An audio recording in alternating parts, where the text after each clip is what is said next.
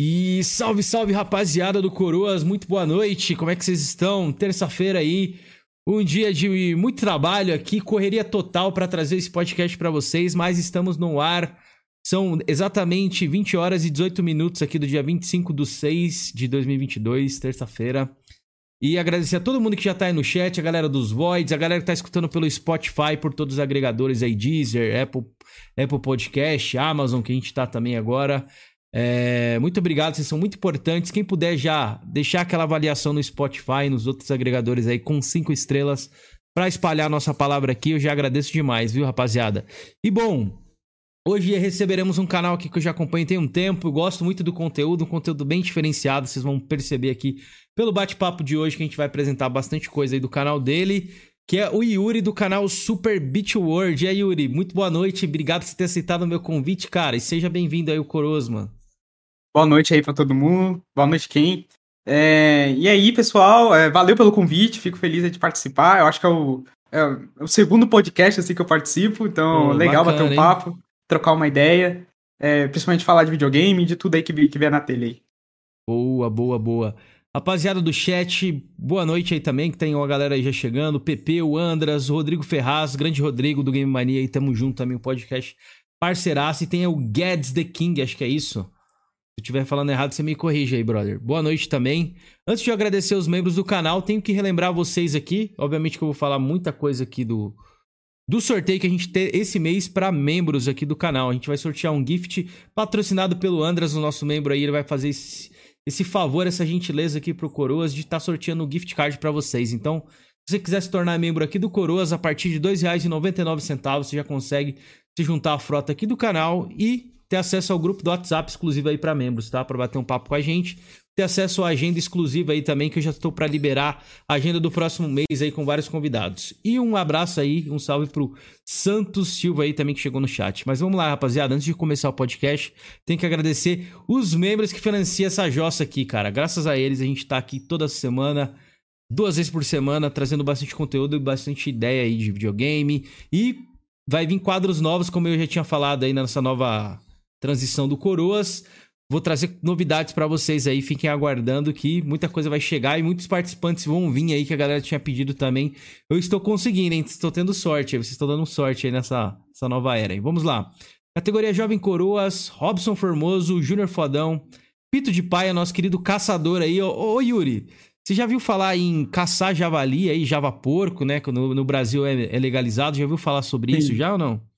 É, só ouvi falar, mas não sei nenhum detalhe, não. Ah, pode querer, não, porque o Pito de Pai, aqui, um membro do nosso canal, que tá inclusive lá no nosso grupo do WhatsApp, ele manda lá as caçadas que ele participa, ele é lá da, da região de Minas Gerais. Ô, louco. E, cara, é insano, hein? Vou falar para você. Maluco é brabo. Tenho vontade de fazer isso um dia também, já pensou? Adrenalina ali no, no FPS da vida real, rapaziada.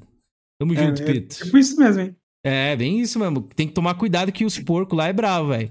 Se o porco pegar você no, numa chifrada lá que ele falou lá, é perigoso você morrer. Então, tem que ter cuidado, velho. Vamos lá. Luciano Recruta, Francisco Salles, Taquito GT, Project Malark, Davis Lima, Remela de Gato, o Marco, que participou como co-host no meu último programa aí com a Gisele. Tamo junto, Marcão. Ricardo Atila, do canal Controle de Platina. O Rômulo Turuzawa, João Vitor Renan de Sá, Rony Cerberus e o Francisco Sales. Obrigado, rapaziada, pela força. Categoria Vem Enfesados temos Chega Chora, Vicky Valentine, Andras Dedê, que tá no chat aí, meu querido amigo, Xandão, Zeu TV, que tá sempre colapsado lá no grupo do WhatsApp, falando que o PC dele é melhor que o PlayStation 5, mas todo dia ele é jantado e refutado lá no grupo, rapaziada. Tá sendo um show à parte, viu? Nosso querido Pepeu, que também tá no chat aí, salve Pepeu. Odemar Dalpizou, o El Jungle e a Emily Tug, também nossa querida platinadora, que quem sabe a gente poderia marcar um bate-papo sobre platina aí de novo, hein? A galera tá me cobrando bastante aí. O Atila, o Load, quem sabe a Emily também vem participar aqui, o Emerson, seria bacana, hein? Se vocês curtirem, hein? Deixe sempre o um comentário nos VODs gravados que eu leio todos e respondo todo mundo também, viu? E os pautadores centenários, nessa semana temos dois. O Fala Fino dos Games, que é o nosso querido numeral que já veio aqui e participou com a gente, e o Isaías aí, meu parceiro palmeirense, que ontem estava muito feliz com a vitória do Palmeiras por 2 a 1 em cima do São Paulo aí na Bacia das Almas. Oi, Yuri, ah, nem fala disso, hein? Você nem torce fala disso algum aí. time, cara? Não, eu torço pra um, um, time sim, eu torço pro Corinthians, no caso. Tá até aqui, ah, ó, você é aqui, corintiano? Ó, ó, ó, copo d'água aqui, ó, tá vendo? Boa, boa. Cadê? Mostra aí pra galera, mostra aí. Aqui, ó, aqui, ó. Copo aqui, ó. Ah, aqui, você ó, fundo tá embaçado, né? Pode crer, pode crer. É isso. Tava aí, lá ó. torcendo pro São Paulo, falando, não, pô, tem que empatar a parada, entendeu? Porque. Empatar não, tem é que bom, ganhar. Né? Porque, é bom né? pra vocês, né? Seria bom pra vocês na busca da liderança ali, né? Mas aí, pô, no finalzinho aí é sacanagem, viu? Pois é, pois é. Tenho pena dos meus amigos são paulinos. Foi, foi. Eu te tirei uma onda aqui, viu? Deu, deu uma brincada. E o nosso querido ancião financiador, o Paulo Freire aí, que também tá sempre lá no grupo, às vezes comentando, me zoando bastante. Da última vez lá que teve evento da Xbox, eu opinei, ele foi lá, mandou os áudios no grupo, a gente zoou pra caramba. Tamo junto, Paulo, é nóis, viu? E um salve pro Neto X75, que tá no chat aí também. Galera, que puder divulgar a live aí, beleza? Eu sei que terça-feira é um dia meio incomum da gente tá fazendo live aqui no Coroa. Você tava mais acostumado na quarta e no final de semana, que a galera gosta mais, mas a gente tá tentando emplacar na terça-feira também, que é um dia da minha agenda aí que eu consigo fazer, beleza? Então, bora lá, vamos começar essa jossa, essa bagaça aqui. Antes, quem puder deixar o like e se inscrever no canal também, não custa nada, rapaziada, é de graça, viu? Vocês não pagam nada por isso, então é uma forma de vocês ajudarem o canal aqui sem gastar um real nem nada do tipo, caso vocês não consigam virar membro nem, nem coisas do tipo também, como Pix, Superchat, etc. aí também. Vamos lá, deixa eu pegar minha colinha aqui, Yuri. É isso aí. Já tô anotei. compartilhando aqui pra todo mundo também. Ô, obrigado, meu querido. Tamo junto. Vamos lá. Ó, eu vou. Eu já te perguntei isso aqui meio que em off, né? Mas tem que ser aqui pra galera Tem, que- tem que gravar, né? Tem que gravar, É. né? Como que você deu início ao seu canal, cara? Primeiramente vai ser essa e depois eu vou querer saber por que o nome Super Beat Power. Então, se eu puder começar aí por como você deu início ao seu canal? Não, vamos lá. É. É, como até tinha né, já é, contado aí pra você, tipo, eu comecei o canal tem 10 anos, basicamente fiz 10 anos esse ano, comecei em 2012. É, na época eu comecei porque era moleque e tal, e o, o YouTube tava, essa parte de games tava começando assim, tinha um pessoal ali já bombando, né, então os, os, os, os consagrados, né, depois, né, então Monark, Coisa de Nerd, o B- BRKS Edu, Mark enfim, tinha, tinha essa galera aí já começando, ou pra começar, né, já tinha esse burburinho, e eu falei, não, pô, quero participar disso aí também, achava legal ver as gameplays do pessoal e tal, e abrir um canal justamente pensando nisso, é, nessa questão, ah, quero ter um canal também e fazer a mesma coisa que esses caras fazem. Então, gameplay e tal, enfim. É, essa, é- essa que foi a ideia. É, e com relação ao nome, né, já até emendando aí, é, o nome é uma questão complicada, porque assim, eu nunca fui muito criativo pra nome, né? Então, assim, eu, eu já tinha um canal antes que chamava Just Press Start, né? De, de apertar o start, Uhum, né? que é- Start, que tem inclusive É. agora, né? O do Edge É, aí então, também, que tá bem então. conhecido. É, então eu tinha um- esse canal aí, só que é, eu, eu queria um começar. Eu comecei esse canal, postei alguns vídeos, só que aí, sei lá, não ficou legal e tal. É, e eu falei, ah, vou criar um, um outro canal pra começar de novo, né? Nesse mesmo estilo, né? E aí pensei num outro nome.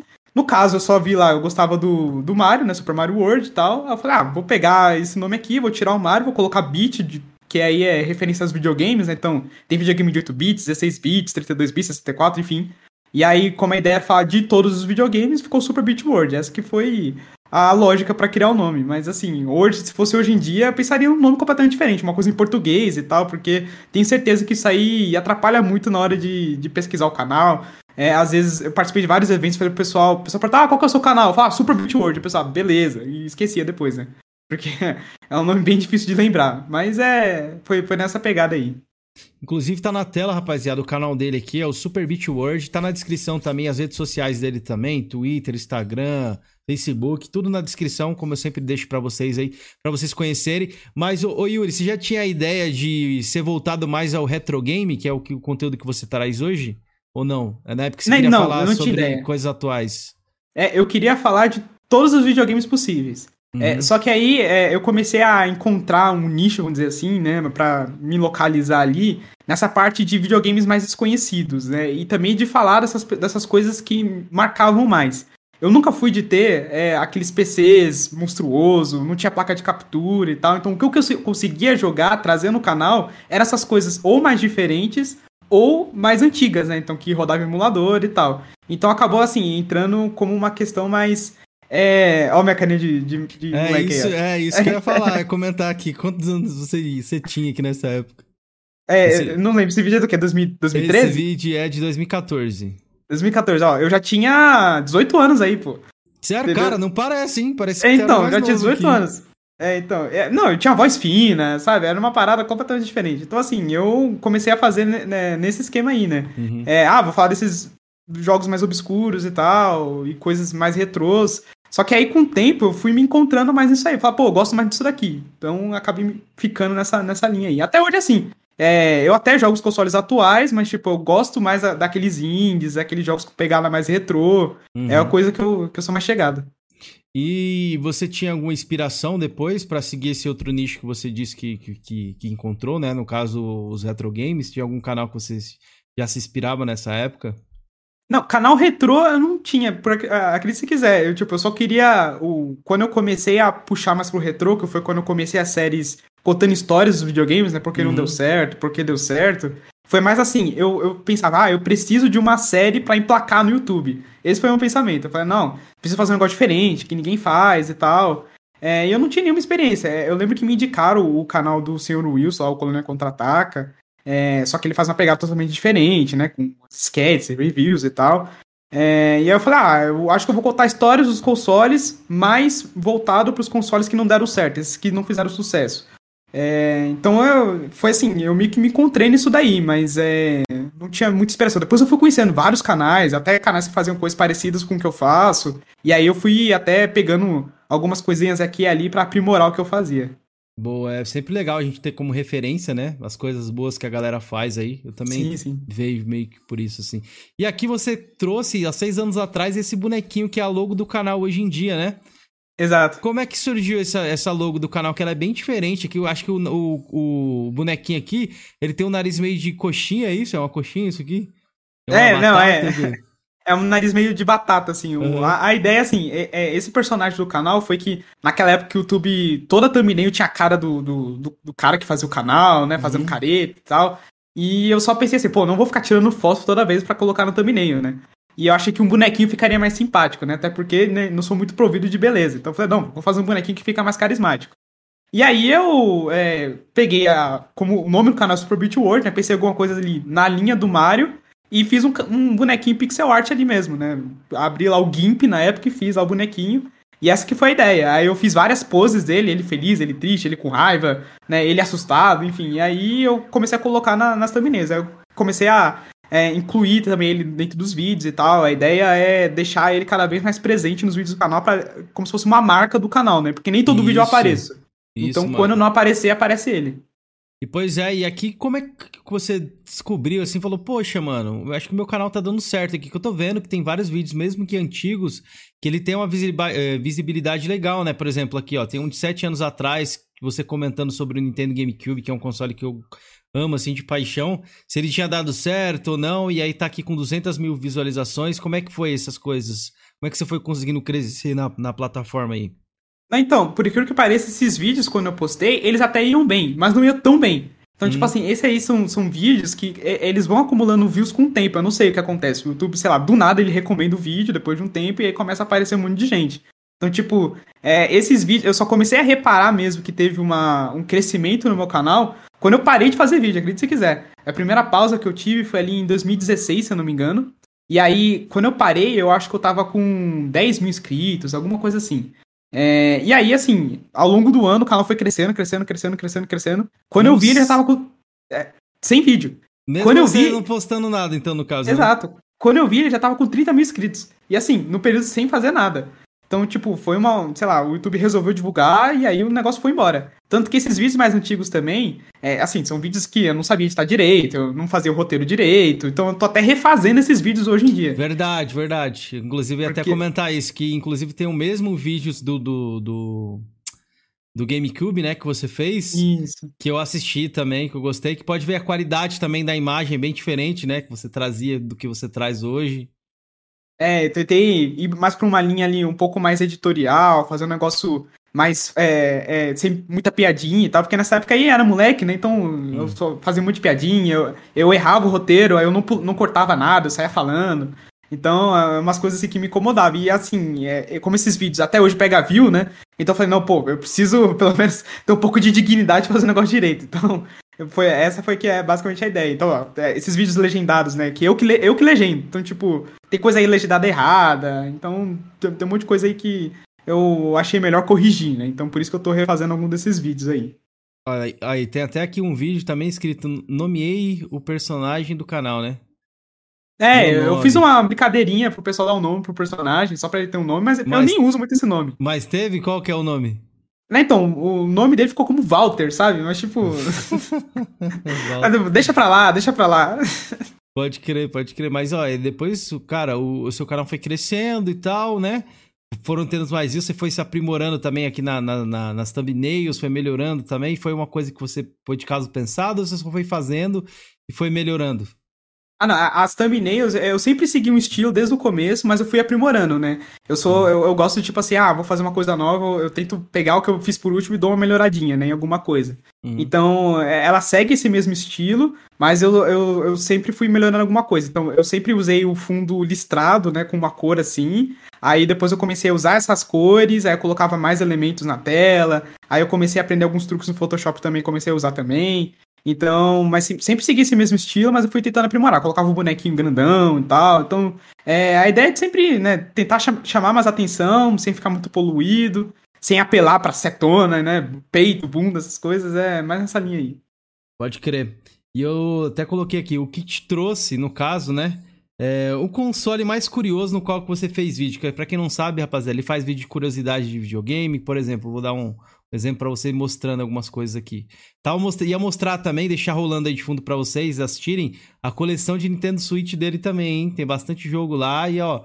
Ô Yuri, boatos que você tem, tem um, um banco aí, cara, te patrocinando, porque, né?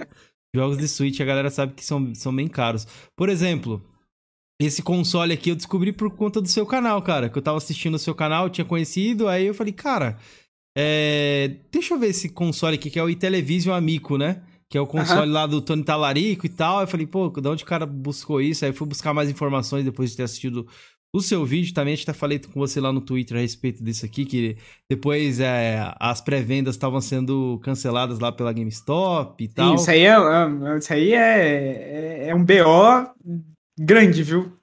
É, mas então, trazendo desse currículo que você tem aqui, falando de tanta coisa obscura, né? Tanta coisa que a galera não, não conhece. É, qual que foi o console, o console, assim, o vídeo mais curioso que você falou? Caraca, mano, isso aqui me pegou que você consegue recordar até hoje aí?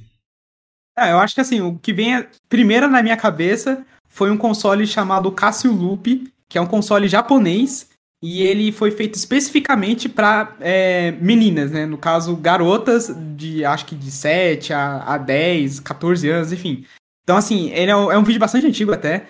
E, é, e, era um console cheio de firula e tal. Ele imprimia as coisas que você fazia no, no, no videogame. É, tinha só alguns joguinhos, então é, ele obviamente não fez tanto sucesso, né? Mas assim, um negócio bem curioso. Um console da Casio, aquela dos relógios, sabe? Que é relógio, piano, eles fazem um monte de coisa, né? E os ah, caras lançaram aqui, um console. Ó, tô, consegui achar aqui, ó, Casio Loop, seis anos é, atrás. É, eles fizeram um console especificamente pro, pro, é, pro, público feminino. Achei isso muito curioso, assim, sabe? Quando eu vi, falei, caraca, tipo, nunca imaginei que alguém ia fazer um negócio desse, sabe? É, é uns consoles, assim, umas ideias que é, surpreende. Eu vou até refazer esse vídeo aí. Mas é, é um vídeo que tá até legalzinho, mas acho que tem, dá para melhorar aí. Então, assim, um videogame feito exclusivamente para meninas. É, isso aí me chamou bastante atenção pela porque é, é videogame e, e, público feminino, né? São coisas que só atualmente, com jogos para celular, começou a popularizar mais. Nessa época, né, era difícil pensar que menina jogava videogame. Então, tipo, os caras fizeram produto para elas, pensando atender um mercado que não tinha ainda. Verdade, verdade. O que você falou é verdade mesmo. E provavelmente, né? Eu nunca ouvi falar nesse console aqui, primeira vez. Deve ser raro e hoje a gente sabe que os consoles retrô aí, eles estão meio que, entre aspas, na moda. E deve estar tá valendo uma moedinha esse, esse game aqui, hein, cara? Que quem tem ah, aí o, uma edição desse videogame aí. Acho que as pessoas conseguem ver até hoje o game como investimento também, né? Não sei se você sabe. É, não é. Desse... Não, tem muita gente fazendo isso. E hoje em dia, assim, eu até parei de colecionar videogame retrô justamente por isso. Teve uma época que eu comecei a falar, não, vou fazer uma coleçãozinha aqui com esses consoles mais antigos e tal. Só que tá meio inviável. E assim, eu sou daquele tipo de cara que coleciona, mas eu gosto de jogar o que eu tenho, né? Então, uhum. tipo, não é só comprar a parada. Eu também quero comprar os cartuchos e tal para jogar. Mas, tipo, tá, beleza, eu compro o videogame. Aí esses mais antigos, que tem uma TV específica, porque se pra funcionar a TV LCD é uma desgraça. Então, tipo, muito gasto e tal. Eu resolvi só ficar no emulador mesmo. Tô querendo comprar aqueles emuladores em portátil e ser feliz, é isso aí. Pode crer. Hoje em dia a gente consegue ter acesso a isso é muito fácil, né? É, TV Box, rodam jogos, várias coisas. Sim, né? sim. Você consegue Ah, inclusive, sobre esse Cássio Lupe, não sei se, se, você conhece, mas sabe quem tem um desse? Aquele, o Diego Ramírez, o colecionador. Não ele conheço. tem um desse. Não conheço. É, ele é um. É, ó, eu recomendo até você trazer ele aqui, viu? Porque ele é um. Oh. É, ele, é, ele é biruta das ideias, tá? Mas ele é um colecionador de, especificamente de SEGA. Ah. É, ele se nomeia o colecionador. Então, ah, tipo assim. Ah, então eu conheço. O colecionador eu conheço. O ele colecionador. Ele tem esse console. Ele tem vídeo lá, inclusive, mostrando e tal. Ele comprou a parada. O cara é maluco das ideias, mano. Ele compra. Ele compra, comprou esse, comprou o Play Dia também. Outro... Ele tem muito acessório, né? De Mega Drive também. Ele tem uns controles é. de avião doido lá que eu tinha visto. Ele tem repetido, controle repetido, né? Ele, ele compra o mesmo controle com. Porque a caixa tá diferente, sabe? O cara. Crer, Mas ele mesmo. é bem gente boa. Ele é bem gente mesmo. boa. É legal que pinta o cabelo, né? Faz algumas. Pinta, isso, pinta o cabelo isso. e tal. Eu conheço, conheço sim o colecionador. Já assisti alguns vídeos dele, inclusive, na, nas feiras do rolo, atrás de umas relíquias e tal. É, é essa é a nova onda dele, né? O canal dele deu um boom aí com, com essas feiras do rolo. É, é legal, é legal. Fico, eu fico feliz, fico feliz por ele, inclusive. Eu acho que é, ele é um canal. Ele também tá há muito tempo no YouTube e tal. Eu lembro que quando lançaram aquele Mega Drive da guitarrinha, eu lembro que eu queria comprar um desses, eu vi um vídeo dele, ele, é, é, o vídeo era cheio de, de vinheta, sabe aquela vinheta lá da Copa, aquele Brasil, Zil, Zil, Zil, tocava é, ele tem bastante, uma época ele tava fazendo vídeo com bastante edição, se assim, dedicando mesmo, bastante meme, é, né? Então... É, ele até fala a respeito disso também. Ele fez um vídeo falando aí que a galera acho que meio que tentou cancelar ele pela thumbnail. É coisa recente hein, que, eu, tô, que, eu, vi sim, lá no canal sim. dele. Ele fez um vídeo de desabafo e tal, é bacana. Tô acompanhando o conteúdo dele, eu acho bacana mesmo o canal do, do colecionador. Essa parada de, de ele ter muita coisa de Mega Drive é uma coisa que eu acho engraçada. Ele até fez um vídeo lá também falando do novo Mega Drive Mini que vai ter, né, também. Sim, sim, vão lançar um novo. Eu gostei disso aí, mas o problema é que os caras só lançam essas paradas no Japão. Aí para você importar, para trazer para cá, maior trabalho, cheio de taxa, aí, aí eu desanimo. Vai estar tá caro também, né? É, então. Chega aqui no Brasil, geralmente super inflacionado, cara, essas coisas. Por isso que não dá é, nem pra então. ter, velho. É complicado. Mas seguindo a linha aqui que eu deixei anotado, deixa eu pegar aqui. Galera do chat quiser deixar perguntas aí também, podem ficar à vontade, rapaziada. Deixa eu ver aqui. Deixa eu abrir onde eu tava.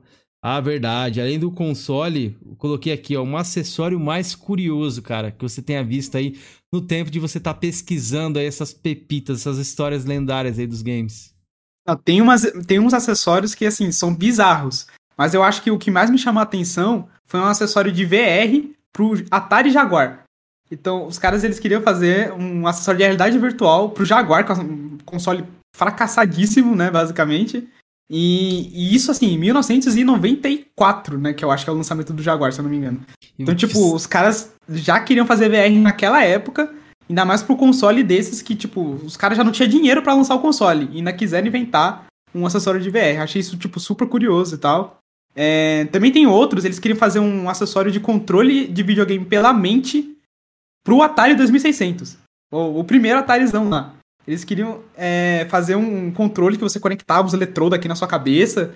E aí você fazia lá um esforço lá e o, o videogame mexia lá na tela. O bonequinho mexia na tela. Então, tipo, é umas ideias. Principalmente a Atari, ela tem umas ideias bem malucas, assim, tipo, de acessório, de, do que fazer com o videogame e tal. É, eu acho que aí são dois aí que eu consigo destacar agora, lembrando assim de cabeça. Deve ter uns outros aí que eu, que eu já fiz vídeo e não tô lembrando agora. É, tô deixando o seu vídeo de fundo aqui pra galera meio que ver qual que é também esse, esse acessório, saber um pouco mais. É só pesquisar, rapaziada, também, ó. É Jaguar VR aí, colocar o nome do canal dele que você já consegue encontrar o vídeo também. E acho que naquela época, Yuri, eu tenho essa impressão que eles imaginavam que a gente ia chegar num futuro muito mais avançado do que a gente está hoje, né? Sim, é, eles imaginavam controlar videogame pela mente, é. que todo mundo ia ficar conectado lá naquele estilo jogador número um, né? É, isso eu estou tentando fazer ainda hoje, né? É, ainda estou tentando emplacar essa, esse estilo de jogatina ainda. próprio VR mesmo, a gente só teve a, populariza a popularização dele aí com o PlayStation 4, né? Foi o VR mais bem sucedido até agora. Vai ter o VR2 aí no PlayStation 5, que parece que vai estar muito melhor. Ou, inclusive, acho que deu até vontade de eu, de eu ter um assim. A gente sabe que o preço vai chegar nas alturas, né? Mas fiquei curioso, cara, de jogar esse novo VR aí, que ele tá prometendo ter uma qualidade, assim, digamos é, para pessoa que passa mal, assim, né? Questão de frame rate é. e tal, uma qualidade um pouco mais melhor nisso aí. Você chegou a testar é, não, dos é. VR já, alguma coisa ou não? É, então, eu não. Eu, Eu testei assim, foi em feira, essas coisas assim, uhum. sabe? Essas coisas que tá ali em exposição, mas nunca peguei e joguei, por exemplo, PlayStation VR. Uhum. É, eu tenho curiosidade, mas eu também tenho um pouco de preocupação porque eu tenho labirintite, né? Então, tipo. Ah, então é a chance. Pode dar né? BO pra mim. É, pode dar BO pra mim. Pode crer. A chance é, é grande de dar algum tipo de problema, né? Ó, deixa eu colocar aqui. Ah, mais uma pergunta que eu deixei aqui, ó desses todos que você fez vídeo e tudo mais, dessas curiosidades, né, do, dos consoles, histórias que você conta lá no seu canal, qual foi um projeto que você acha que faria sucesso e teria um potencial, porém não foi para frente assim, ou foi descartado, né, como teve muitos que foram descartados? Tem algum que você lembra assim que você fala, poxa, acho que eu gostaria de ter visto esse, esse console aí? É, de videogame cancelado, tem um da Nintendo e, é, na verdade, assim, ela só fez uma patente, só registrou lá a ideia, mas não chegou a andar. Que era um videogame que você é, construía os seus videogames. Então, ele era um videogame adaptável, você podia colocar módulos neles. Então, assim, sei lá, comprava um módulo gráfico. Aí ele, sei lá, ele ficava com uma capacidade gráfica maior. Tinha um módulo lá de criação. Aí você colocava, você conseguiria mais recursos para fazer os seus jogos. É, então eles registraram essa patente, essa ideia desse videogame que vinha até com um jogo chamado Mario Factory, que seria tipo um Mario Maker. Então, tipo, você criava suas fases e tal, criava o seu próprio Mario. É, eu acho que seria um videogame legal, que era um videogame onde você fazia seus jogos. Então era basicamente uma engine ali, um motor gráfico, e você montava os seus, seus videogames, isso pro público final. Essa era uma ideia que, assim, que eu, eu, eu pagaria, né, se, se eles tivessem lançado esse, esse videogame aí. É, agora, Pode falar. Não, pode, pode concluir, pode concluir. Não, o que eu ia falar assim é que, além dos videogames descartados, né, tem vários aí que eu fiz vídeo que eu queria muito que desse certo, né? Tipo, o Dreamcast, pô, tinha que dar certo, cara. O Dreamcast era sensacional. É, videogame, assim, de qualidade de, de hardware, de jogos e tal. É, eu acho que foi assim, foi uma... Só não perde pro Mega Drive, né? Mas seria o segundo melhor videogame ali da, da SEGA. É, Cara, então, eu não tive o Dreamcast, mas eu gosto pra caramba de um console totalmente fracassado da SEGA aí, que é o anterior ao Dreamcast, o Sega Saturn. Ao Saturn. É, é, porque eu tive ele na época, eu não tive PlayStation assim, na época mesmo, fui ter o PlayStation 1 depois. E eu me diverti pra caramba com o Saturno, que era um jogo. Tinham jogos muito bons de lutas, né? Sim. É, era um videogame voltado ali pro, pro fighting game, então gostei, então por isso que a minha essência vem ali do Saturno também, por gostar de muitos jogos de luta. E o Dreamcast na época eu não tive, nem o Dreamcast, nem o PlayStation 2, mas até hoje, eu não sei porque na época. É, eu não sei se é nostalgia, mas muita gente que vem aqui próprio no canal fala a respeito do Dreamcast. Fala, porra, cara, é, o Dreamcast é um console sensacional, eu gosto, é, é um dos meus favoritos.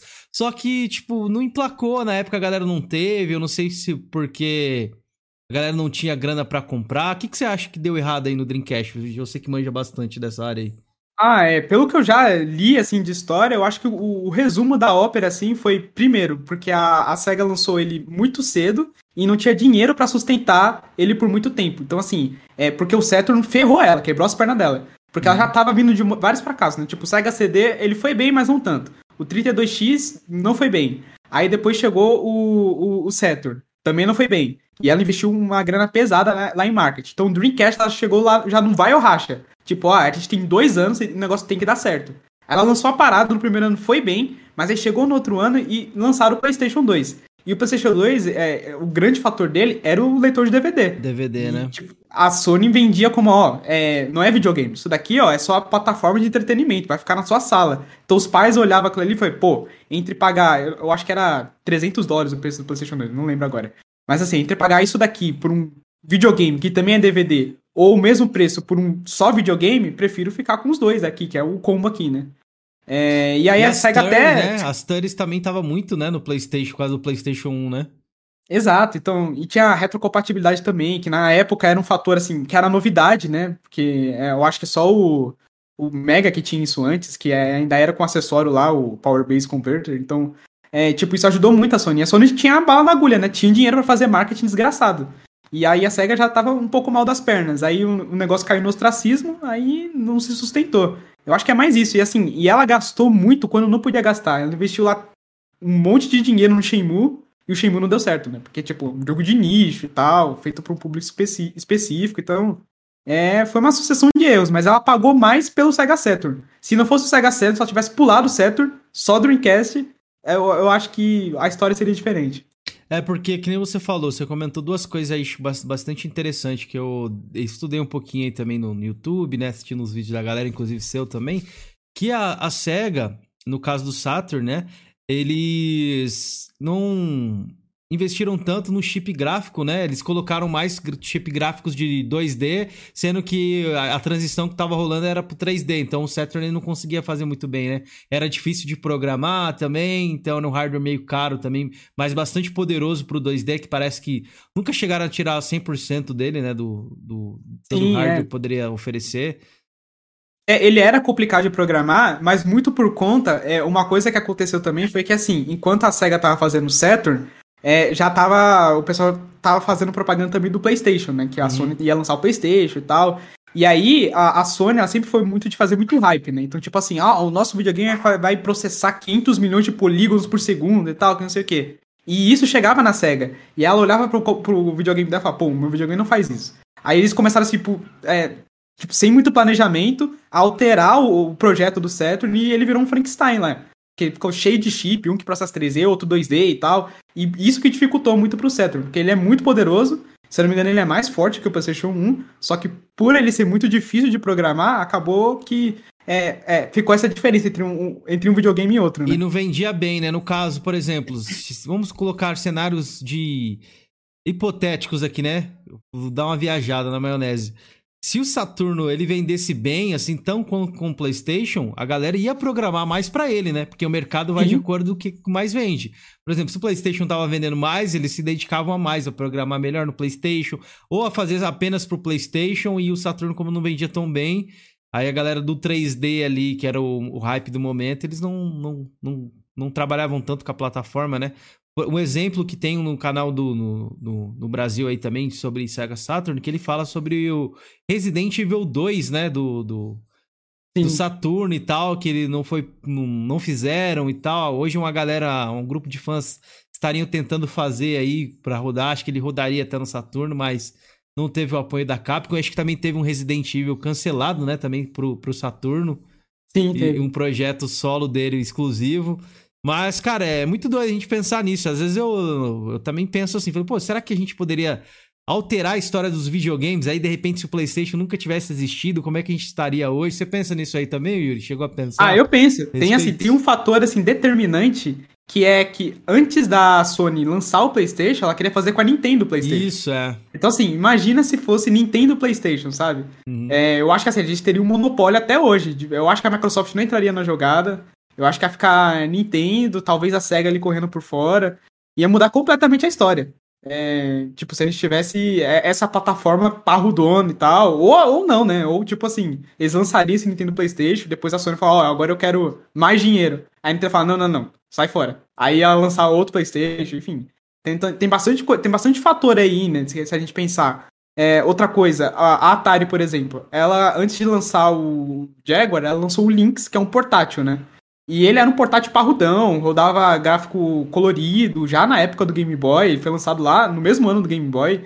Então, tipo, já pensou se esse que dá certo e não o Game Boy? Qual seria a história, né? Tipo, a Atari estaria até hoje fazendo videogame portátil, a Nintendo ia desistir desse mercado, né? Então, assim, tem muita coisa assim que você pensa, pô, se isso aqui fosse diferente, muita coisa ia mudar, né? A gente, o jeito que a gente joga videogame hoje provavelmente seria diferente. Então, é pois bem é. legal viajar nessas ideias. Eu tô até pensando em fazer alguns vídeos é, fazendo esses esse, sabe? Então. Acho é, que seria, seria massa mesmo de a gente poder dar, ver cenários diferentes, né? Que a gente Sim. não tem fora da nossa realidade, ó. O PC de, Ar, de Aurum, acho que foi isso que ele comentou. Acho que é isso o nick dele. O Saturn tinha um problema de produzir efeitos de transparência. Pois é, eu não manjo muito de Saturn, não, mas tem bastante canais que eu vejo aí alguma coisinha ou outra. Eu sei que ele tinha esses, esses problemas aí de envolvimento, cara, infelizmente. É, dá pra console... ver no, no Mega Man X, você consegue ver bastante isso. Se você pegar PlayStation e Saturn, tem uma. Acho que é no comecinho mesmo. Tem uns holofotes assim, iluminando assim. E aí no PlayStation você vê a transparência certinho, e no uhum. Saturn é aquele jittering, né? Então, tipo, é um pontinho iluminado e outro pontinho é, é, vazio. Então, tipo, de longe, numa TV lá de tubo, você percebe que ele parece que tá transparente, mas não tá. Então tem essas diferenças. Pode crer. Salve pro Cremosinho que chegou aí no chat. Salve, Cremoso. Boa noite, meu querido. Como é que você tá? É...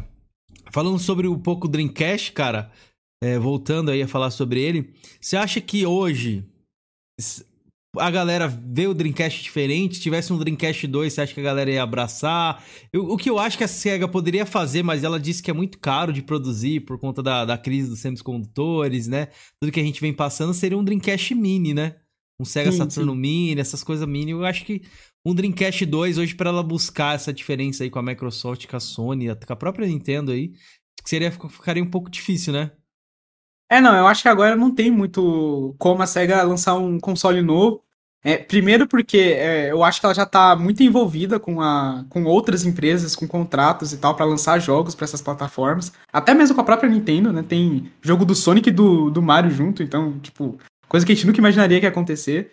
É, então, e tipo, se ela lança um console novo, é como que ela ia atrair as empresas para lançarem jogos para essa plataforma, sendo que já tem é, quatro, né? Se a gente contar o PC aí, para lançar. Né? Então tem PC, Xbox, é, é, PlayStation e, e, Switch. Então, tipo, aí mais uma aí. Eu não sei se a gente tem esse espaço aí pra, pra galera. pra outro console. Então tem esse problema aí. É... Agora, a questão do Dreamcast, dele ser lembrado hoje, eu acho que muito o YouTube ajudou muito disso, né? Porque é, quando as pessoas começaram a fazer vídeos de jogos e tal, é, começaram a explorar mais as bibliotecas desses consoles, começou a, a dar aquela é, ter aquela noção né, do impacto que foi um videogame como o Dreamcast, por exemplo. Mas tem muitos outros aí que é, eles eram muito avançados pro tempo deles, mas não rolaram, né? Muito por conta da, da propaganda da época e tal. Pode crer. E o Dreamcast ele tinha essa questão de ser ser online, né? Já tinha online e tal. Sim, a SEGA sim. que trouxe esse esse fator aí pro, pro, pro console também. É que eu falo para você, o Dreamcast ele tinha um problema, acho que meio que no leitor, né? o leitor se desgastava fácil, que ele tinha uma, era uma mídia própria, era o G... G como é que GD-ROM. GD-ROM era o nome? GD-ROM, GD-ROM. Isso, isso, que era um CD um pouco maior, né? Acho que era 1.4 GB no máximo, né? Que, que ele conseguia agregar nele. Mas eu lembro que eu cheguei a jogar o Dreamcast na casa do meu padrinho e tal. A gente jogou o KOF 2002, que eu já gostava de The King, né? Já tinha para ele. Os KOFs. Tinha aquele KOF também em 99 com cenários é, 3D, né? Que é sim, um sim. Diferente também. É, jogo de luta no Dreamcast também é outra plataforma que tem bastante bom. E assim, Co... é porte fiel do arcade, é igualzinho. É, o Code Verônica também, né? Foi aí que eu também joguei sim. a primeira vez pelo Code Verônica, foi no, foi no Dreamcast. E, mas, sei lá, acho que o PlayStation me picou ali no PlayStation 1 e depois eu queria ir pro PlayStation 2, até porque acho que era onde a maioria da, dos jogos eram lançados. O Dreamcast, por exemplo, não teve um GTA, não teve Need é. for Speed, que foram os, os sucessos da época. Acho que não teve Guitar Hero também, né? Então ele ficou de não, fora não de muita coisa que o PlayStation ficou. 2, tipo, engoliu. Eu acho que nem você explicou aí. Eu acho que a galera tem muito essa, esse fator nostálgico. Ai, meu Dreamcast, não sei o quê. Mas na época do Dreamcast, essas mesmas pessoas que falam isso estavam lá é. querendo jogar o Play 2, querendo jogar o Wing Eleven, querendo jogar o GTA mesmo. É, é isso mesmo. Entendeu? Jogar um Senhor dos Anéis também, que na época tava bem hypado, eu lembro. É, então a galera tava querendo jogar esses jogos e hoje vem mais pelo fator da nostalgia mesmo, cara. É isso aí, porque senti falta lá do de como que era lá na época, né? É, Com certeza. É bem, é bem nessa pegada aí. É, muito, muitos né, criadores de conteúdo falam isso do, do Dreamcast, não é, não é, só você não, muita gente fala mesmo. Inclusive, eu ia até te perguntar, você falou que não tem console retro e tal, mas você gostaria de ter né, um, um Dreamcast também? Ah, não, na verdade eu, te, eu, eu, tenho. Pra não falar que eu não tenho, eu tenho alguns. Eu tenho um Dreamcast, inclusive. Você tem? Ah, é, aí, ó. Você é, falar que não tem, é, mas você tem, pô. É, assim, é que eu comprei uma época um monte de console, portátil e hum. tal, que não sei o que, e fui vendendo. Só que alguns eu deixei. Eu deixei o Dreamcast, deixei o Wii. E o Wii já posso falar que é, que é velho já, né? 2006, pô. Sim, sim. é, e eu também tenho um que é um, um primeiro console da Nintendo antes do Nintendinho. Ela lançou um que era tipo um videogame de Pong, sabe? Então hum. é um hum. console laranja assim e tal. É, é, ele chama, acho que é Block Kuzushi, acho que é isso, que ele só foi lançado no Japão. Também tem esse daí. É, esse daí eu mantive. Então, e funciona? Funciona, só que eu só não tenho TV para ligar aqui, mas funciona. Eu já, já, já cheguei a testar. Que doido, cara. Da hora, da hora. Eu tenho, acho que o console mais antigo que eu tenho é um Master System 2 ali, então acho que é de 87. Ah, Master System né? também é um dos meus joguinhos favoritos. Eu me arrependo até hoje, porque eu tinha um, um Master, e aí eu acabei passando pro meu primo e falei, ah, não, você não tem videogame? Eu tô aí, fica com esse aí. E eu Tinha muito isso, né? De dar, é, dar então. videogame pra família, isso é, é real mesmo. É, muitos dos meus videogames eu ganhei assim. Então, tipo, o meu primo, ele, ele era o cara dos videogames. Aí ele chegava pra, pra mim, aí o videogame quebrava. Passava pro meu pai, ele arrumava e eu ficava jogando. Aí depois, ah, comprei o Play 2, pode ficar aí pra você. Aí eu ganhei o Super Nintendo assim, ganhei o Play 1 assim, então foi bem na. Teve muito disso na época. Que da hora, cara, que da hora. O PC falou ali, ó. Eu acho que o Dreamcast foi o que o N64 não conseguiu ser em termos de hardware. Cara, o M64 também não foi um sucesso, assim, né? A gente. Você fala, pode falar um pouco melhor, Yuri. Como é que você vê o cenário do N64? E um salve pro Isaías também que chegou aí no chat. É, eu sou suspeito pra falar Nintendo 64, tô até com uma camisa aqui, ó. Nintendo 64 aqui, ó, tá vendo? Cadê? Deixa eu ver. Mostra aí pra galera. Ah, Aqui, ó, aí tá pode vendo? crer. Então, Boa. assim, eu sou suspeito pra falar do Nintendo 64. Mas, assim, eu não acho que ele foi um, um fracasso retumbante. Mas é óbvio que, assim, se ele fosse lançado um pouco antes, ele venderia mais. É, eu acho que o problema do Nintendo 64 é, vai um pouco além aí do, da, da parada dos cartuchos, né? Porque o pessoal fala assim, ah, não deu certo porque ele rodava cartucho. Eu acho que nem foi muito isso. Eu acho que, assim, a questão é que o hardware dele era muito diferente do PlayStation e dos outros consoles de CD, né? Então, tipo, é, muitos jogos passaram batido nele. É, e a Nintendo sustentou muito o Nintendo, o Nintendo 64. Eu acho que esse foi o ponto principal aqui. É que, é, como a, pra não dar. Não aconteceu o que aconteceu no Dreamcast, a Nintendo lançou vários jogos. E eu entendo que os jogos da Nintendo, em comparação com os da Sega, eles são mais apelativos para um tipo de público maior. E isso aí sustentou esse sucesso do Nintendo 64, né? Sucesso assim, entre aspas. Então, comparado dessa geração inteira, o Nintendo 64 foi o console que ficou em segundo lugar de mais vendido. Ele foi lançado por último. Então eu vejo isso como um ponto positivo, né? Se bem que a concorrência é o Sega Saturn, né? Então, né, ali a gente tem dois parâmetros aí, dois pesos, duas medidas diferentes. Mas eu ainda vejo ele com bastante sucesso. Se a gente for colocar também na balança, muito do que foi inventado no Nintendo 64, a Nintendo faz até hoje. Então, Smash Bros, Mario Party, vários jogos da Nintendo surgiram no Nintendo 64. Então, isso é, a gente pode ver esse legado aí. E também dos jogos, né? Conker, o Banjo-Kazooie, são jogos que a galera até hoje quer, quer jogar de novo, né? Perfect Dark, que vão lançar um novo aí. Então, é, eu acho que tem muito desse impacto desse legado. Então, por esse legado, pelo número de vendas e tal, eu vejo ele que deu certo. Claro que poderia dar mais certo. Eu acho que se fosse um console de CD, eu acho que a Nintendo conseguiria bater de frente com o PlayStation 1. deslanchar, né? Porque eu, É, eu e- lembro bastante disso da mídia ser um problema também, pelo porte milagroso que fizeram com Resident 2, né? Conseguiram É, colocar nesse cartucho do, do 64. Eu fiz um vídeo falando disso e os caras. Tem gente me detonando lá até hoje, porque fala que não, não é porte milagroso, não, porque os dois CDs a Capcom não usou direito, porque o CD era muito barato, então ela é, não comprimiu nada, colocou do jeito que tava, então tem nada de milagroso, enfim, tem gente que, que reclama disso aí, viu? Cara, se os próprios desenvolvedores, que era a galera que manjava e programava na época, diz que foi algo, tipo assim, muito difícil de se fazer, né? É complicado, É, que a galera eu- hoje em dia tem aquelas as teorias da conspiração também, né? Não, veja bem. É, não, é bem isso aí. Não, pessoal, é, eu, eu sempre uso com base o que os caras falam, mas falam, não, isso aí é marketing e tal, pagaram pra falar, fazer o quê? Pois é, mas, porra, esse, esse cartucho, inclusive, eu tenho um N64 pra jogar Nintendo, é, Nintendo, ó, pra jogar Resident Evil 2, só que eu não tenho cartucho ainda, eu já tenho um console.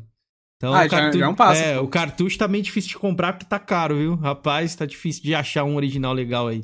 Ó, o Lucas Escobar comentou: meu mais antigo console é o Multimega D CDX. Nostálgico demais, não conheço também, viu? Vocês estão vindo com uns consoles aí absurdos, hein? console aqui, se for, é, não vou até pesquisar, eu acho que é o, é o que eu tô pensando que é. É um console raro, hein? Ele é caro. É isso mesmo, ele é caro. É, ele é uma versão do Mega com Hum. o, o, o, o Sega CD é, em formato como se fosse um Walkman, assim.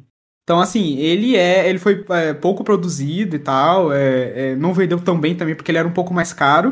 Mas é um ah, videogame- eu sei qual que é, já vi esse É um console. bem raro. A, a, a Tectoy lançou aqui no Brasil, se eu não me engano. Mas hoje em dia ele é bem difícil de achar. Se, se ele precisar vender aqui, aí, ele consegue uma nota. É. Pode crer, esse console aqui eu sei qual que é. Eu, eu, quando eu vi ele pela primeira vez, eu era criança ainda, eu, eu achava que era justamente isso, alguma coisa de tocar CD. Eu não achava que era um console, não. É, não, é um Mega ainda. Tá vendo ali atrás tem um, o slot pra cartucho ali, ó. Isso, isso mesmo. Em falar nisso, ó, por incrível que pareça, tá- eu tô mostrando aí na tela pra vocês, eu já fui dono de um Sonic CD desse. E vinha, acho que talvez com esse console, e é um jogo bem raro, né? Esse Sonic CD aqui. E eu tenho até vídeo no meu canal a respeito disso, do meu outro canal, tá na descrição aí também, meu canal solo que eu tenho apenas mais um. Que eu tava na, na hype também, tá ligado, Yuri? De ir na feira tal, caçar algumas relíquias e tal. Uns tempos atrás, aí, tipo, eu fui na feira aqui da minha cidade e foi a primeira vez que eu fui atrás de alguma coisa e tal. Aí eu filmei lá e falei, cara, Não achei nada. Aí do nada eu passei e vi esse, esse Sonic, mas eu nem sabia que era raro, nem nada. Não tinha nenhuma, só não, achou legal. Só, só, achei legal. Falei, puta, tem um joguinho do Sonic. Vou, pelo menos vou pegar aqui e, tipo, fica pra mim guardado, né? De recordação. Aí a mulher, eu perguntei pra mulher quanto é que, ela, quanto é que era. Ela falou, ah, é 5 reais. Aí eu falei, ah, beleza, show, né? Então demorou, peguei. Comprei por 5 conto.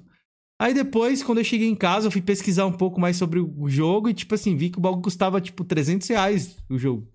É, não, então. Você ainda deu. So... Essa é a verdadeira caçada, né? Porque o que os caras fazem, a maioria dos caras de Feira do Rolo fazem, tipo, eles vão nas banquinhas de videogame. Uhum. Aí não é caçada, pô. Os caras ali cobra, cobra caro mesmo. Mas pois você é. vai nesses caras assim, tipo, ah, quanto que é isso aqui? A pessoa nem sabe o que, que é. Fala, ah, 10 contos você leva. Isso é, é, caçada. Essa é a verdadeira caçada. Foi um garimpo absurdo, cara. Eu lembro até é. hoje. Inclusive, vai ser difícil de esquecer isso. Deixa eu ver o que a galera tá falando aqui, ó. É herança do meu pai. Esse eu não vendo. Ah, tá certo, né? Ah, não, né? Não vende mesmo, não. Isso aí ele falou que o leitor estragou, mas roda apenas 10 segundos das músicas. Poxa, já tem, é difícil é. encontrar leitores desses consoles hoje em dia. Sim. São Pelo menos, dos mais o slot populares, né? já tá funcionando, né? O slot de cartucho já tá funcionando, então dá pra jogar ainda.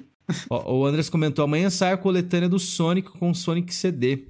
Pois é, mas tá meio salgada essa coletânea aí, viu? Eu vou passar, Sim. viu? Não dá pra... É, requentar... uma promoçãozinha. É, requentar essa, essa coletânea aí pra para vender pra gente tinha que ser um pouquinho mais barato. Mas, ó, eu vou até colocar algum. Ó, 215 reais você tá doido. Muito caro, muito caro, ó. Mas tem o Sonic CD original e a Sega Clássicos, do Echo the Dolphin. Pode crer, esse do jogo do Golfinho é bem conhecido também. Mas aí, ô, ô, Lucas, você tem bons jogos aí, vale, vale uma grana, cara, vale uma grana. Ó, vou colocar outro console aqui pra gente falar, que é um console que eu tenho, eu possuo ele hoje. Lindão, mano, praticamente tá como se tivesse saído da fábrica, assim, da loja. O GameCube, cara. É um console que eu acho que você curte também. Quais são as curiosidades aí que você pode contar pra gente aí do GameCube? Umas coisas bacanas de desenvolvimento, de outra coisa. Que infelizmente ele não foi um console, assim, muito bem aproveitado. Eu acho que ele tinha muito mais lenha para queimar, cara. É, não, eu também acho. É, eu acho que o, o potencial dele foi muito desperdiçado. Primeiro porque, tipo, ele não vendeu o que a Nintendo esperava. Aí, é, tipo, comparando, é, é, tem gente que tem a dúvida, né? Se o Nintendo 64 e o seu GameCube deram certo ou não. Eu acho que o GameCube não deu certo e o Nintendo 64 eu acho que ali ele deu um pouco mais certo nesse sentido. Mas muito porque, é, primeiro, né, a Nintendo falou, ah, beleza, vocês não querem o cartucho, então eu vou fazer CD. Só que vai ser do meu jeito, entendeu? Tipo, ela não queria pagar os royalties lá para usar o DVD e tal, ia ficar uma parada mais cara. Então ela falou, ah, beleza, vou fazer o meu CD aqui. Quero o mini DVD, que ainda assim ele tinha né, menor capacidade que o CD, né? Então, é, é, acabou indo por, essa, por esse caminho e aí isso prejudicou o console, né? Porque o que tava bombando era leitor de DVD e aí a Nintendo se viu abandonada no mercado, porque tipo, a, a galera no começo estava entrando ali, lançando um jogo no GameCube, mas a arquitetura do console também era muito diferente. O Xbox tinha uma vantagem que era muito parecido com o PC, então os caras faziam para PC, já portava lá para Xbox, já era mais fácil. E a Sony era a Sony, né? Tava lá bombando com o PlayStation 2. Então, tipo, ia sair pro PlayStation 2. Ah, foi um carro, um trem desgovernado PlayStation 2. É um videogame é, então. assim, que acho que talvez dificilmente a gente vai conseguir ver outro videogame igual. Né, em questão de jogos, a biblioteca do, do, do, console tem mais de 6 mil jogos, aparentemente. Acho que é. Não, 6 mil não. Acho que é mais de 2.500 jogos, se eu não estiver enganado, do PlayStation 2.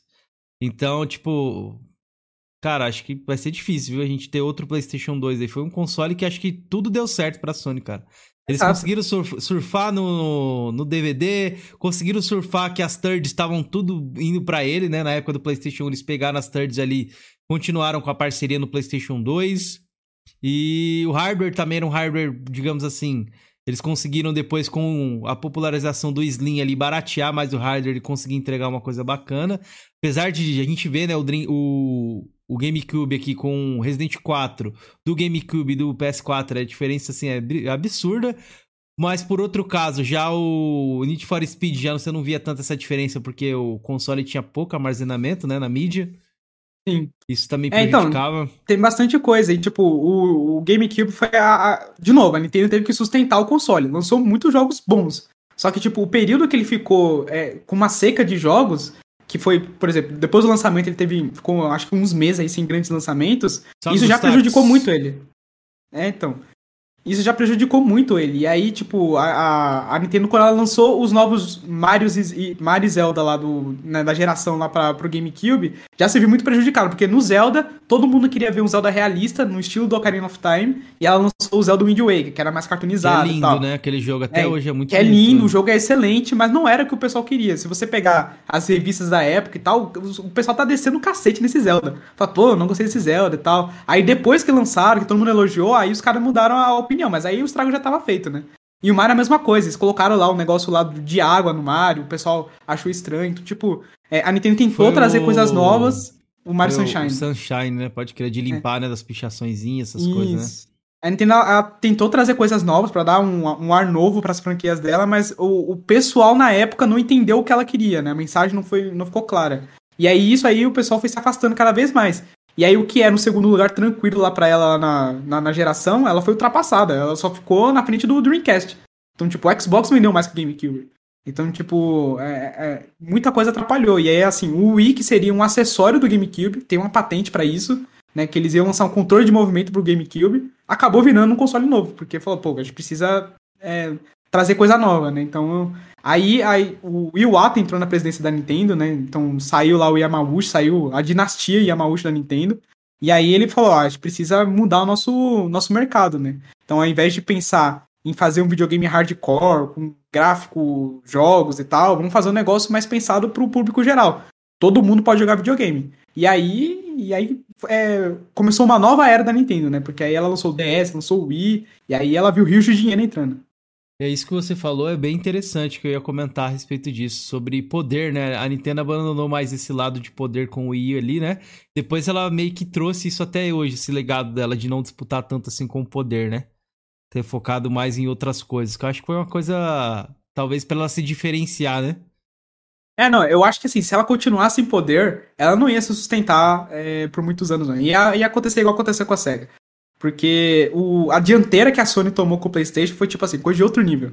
Então, a não ser que ela fizesse, sei lá, eu acho que nem se ela copiasse o PlayStation e lançasse com outro nome, ia dar tão certo igual a Sony conseguiu. Mas é, nos portáteis muito... ela tava bem, não tava? Exato, portátil sempre foi o mercado dela, né? É, a Sony até chegou ali a. O pessoal falava que o PSP ia dominar tudo e tal, mas a Nintendo acho que ela tá muito bem estabelecida nesse ramo aí. Aí acabou, tipo, ficando é, tranquilo pra ela. Mas o console de mesa, é, a situação é um pouco complicada, porque a, a, o jeito da Nintendo de ser é um pouco diferente da Sony, né? A Sony já tem uma, uma aproximação diferente e tal, ela paga para os desenvolvedores colocar os jogos na plataforma dela. A Nintendo ela parou com esse negócio, então é, ela até faz alguns acordos, mas é diferente da Sony, né? A Sony uhum. faz uns acordos assim, tipo, absurdos, sabe? Então, tipo, é muito vantajoso para as thirds lançarem jogos para as plataformas né? da pois Sony. É. Salve, Demar. Boa noite, meu querido. Como é que você tá? Tudo bem? É, o que eu ia falar, ó, tem esse jogo aí, ó. Das, das Panteras. Puta, é ruim, hein? É, é, é ruim. tá avançando é ruim. agora aí. Mas é porque eu peguei, tava bem baratinho e jogos de, de GameCube são relativamente caros, então é, a gente não consegue comprar tudo ali, o, o que vem da, da biblioteca boa do GameCube. Tem jogo que custa ali 800, mil reais Sim. um jogo, que é coisa absurda. É mais caro que às vezes o próprio console. Mas seguindo esse bate-papo aqui do, dos retros ainda, o que, que você vê que a diferença do, do, dos videogames retrô tem talvez para essa, essa geração atual aí de ray tracing, FPS 144, essas coisas? O que, que você vê? Qual é a principal diferença que você consegue captar aí da, dos videogames de hoje dos antigos aí? Ah, eu acho que a principal diferença, assim, que tá escancarada para todo mundo, é que antigamente, quando a gente tinha um videogame e uma nova geração, a gente via um salto gráfico, né? Então, uhum. Então, tipo, a gente enxergava, comparava um com o outro e falava, pô, eu preciso desse novo aqui, porque olha só essa diferença, isso aqui tá real. Mesmo que na época era tudo quadradão, né? Pra gente era real a parada, né? Hoje em dia, a, se a gente coloca uma geração, pega o Xbox One, compara com o Series, o que a gente vê ali, beleza, é mais definição, é, tem mais partículas, a resolução é maior, mas, tipo, a, a, diferença não tá mais tão grande igual era antes. Claro que isso ia acontecer uma vez, né? mas uma, uma hora, né? Mas é, eu acho que essa é a principal diferença. Isso já, já dá um pouco de desânimo. Você fala, pô, acho que posso esperar um pouquinho mais, porque daqui a pouco é, abaixa o preço e tal, eu compro. Né? Então, você não sei se é necessidade urgente de trocar de, de console. Né?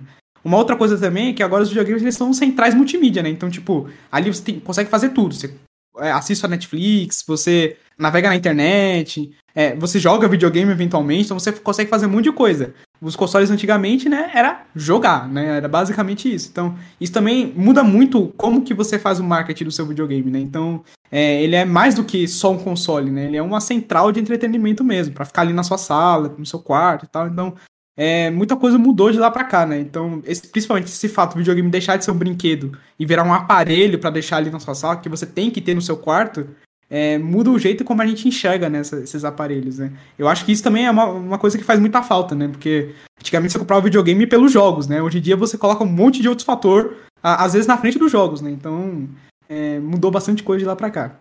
Ó, o que eu ia te perguntar também é a respeito de desenvolvimento. Você acha que hoje a galera tá com a criatividade um pouco mais limitada? Ou você acha que a gente já chegou num ponto que ninguém consegue criar mais nada novo, porque já tem, digamos assim, anos que tem, estamos nessa indústria?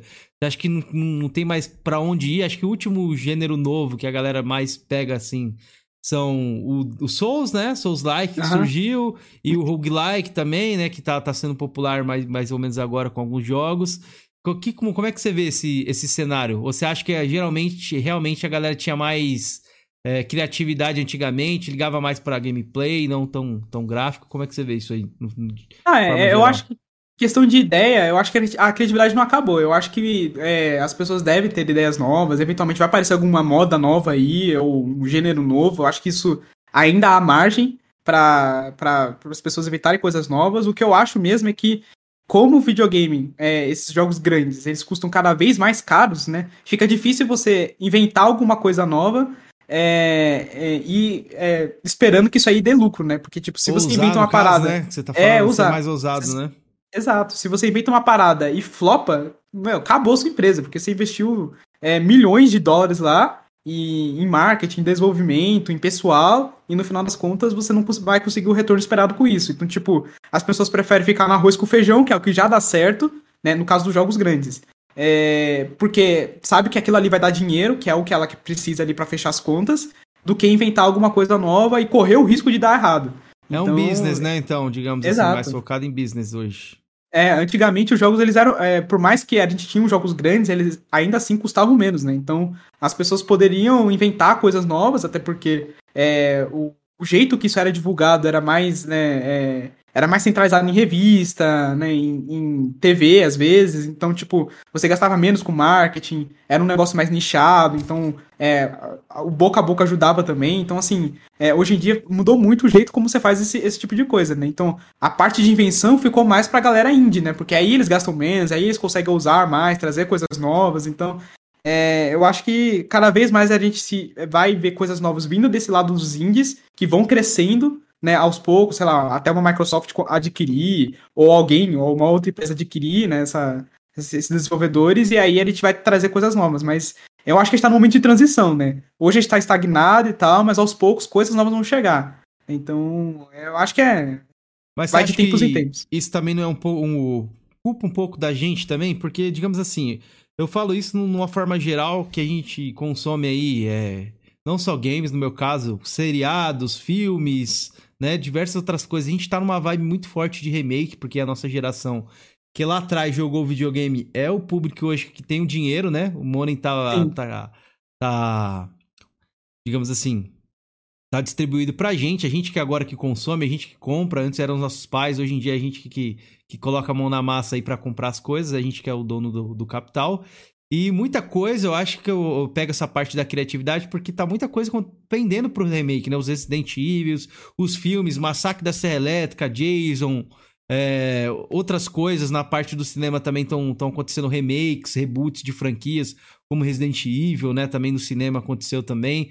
É, eu não tô vendo pelo menos eu não consigo enxergar assim. Um novo Harry Potter surgindo, um novo é, uhum. Senhor dos Anéis. Eu não sei se a criatividade da galera, por estar tá mais hoje focada mais no celular.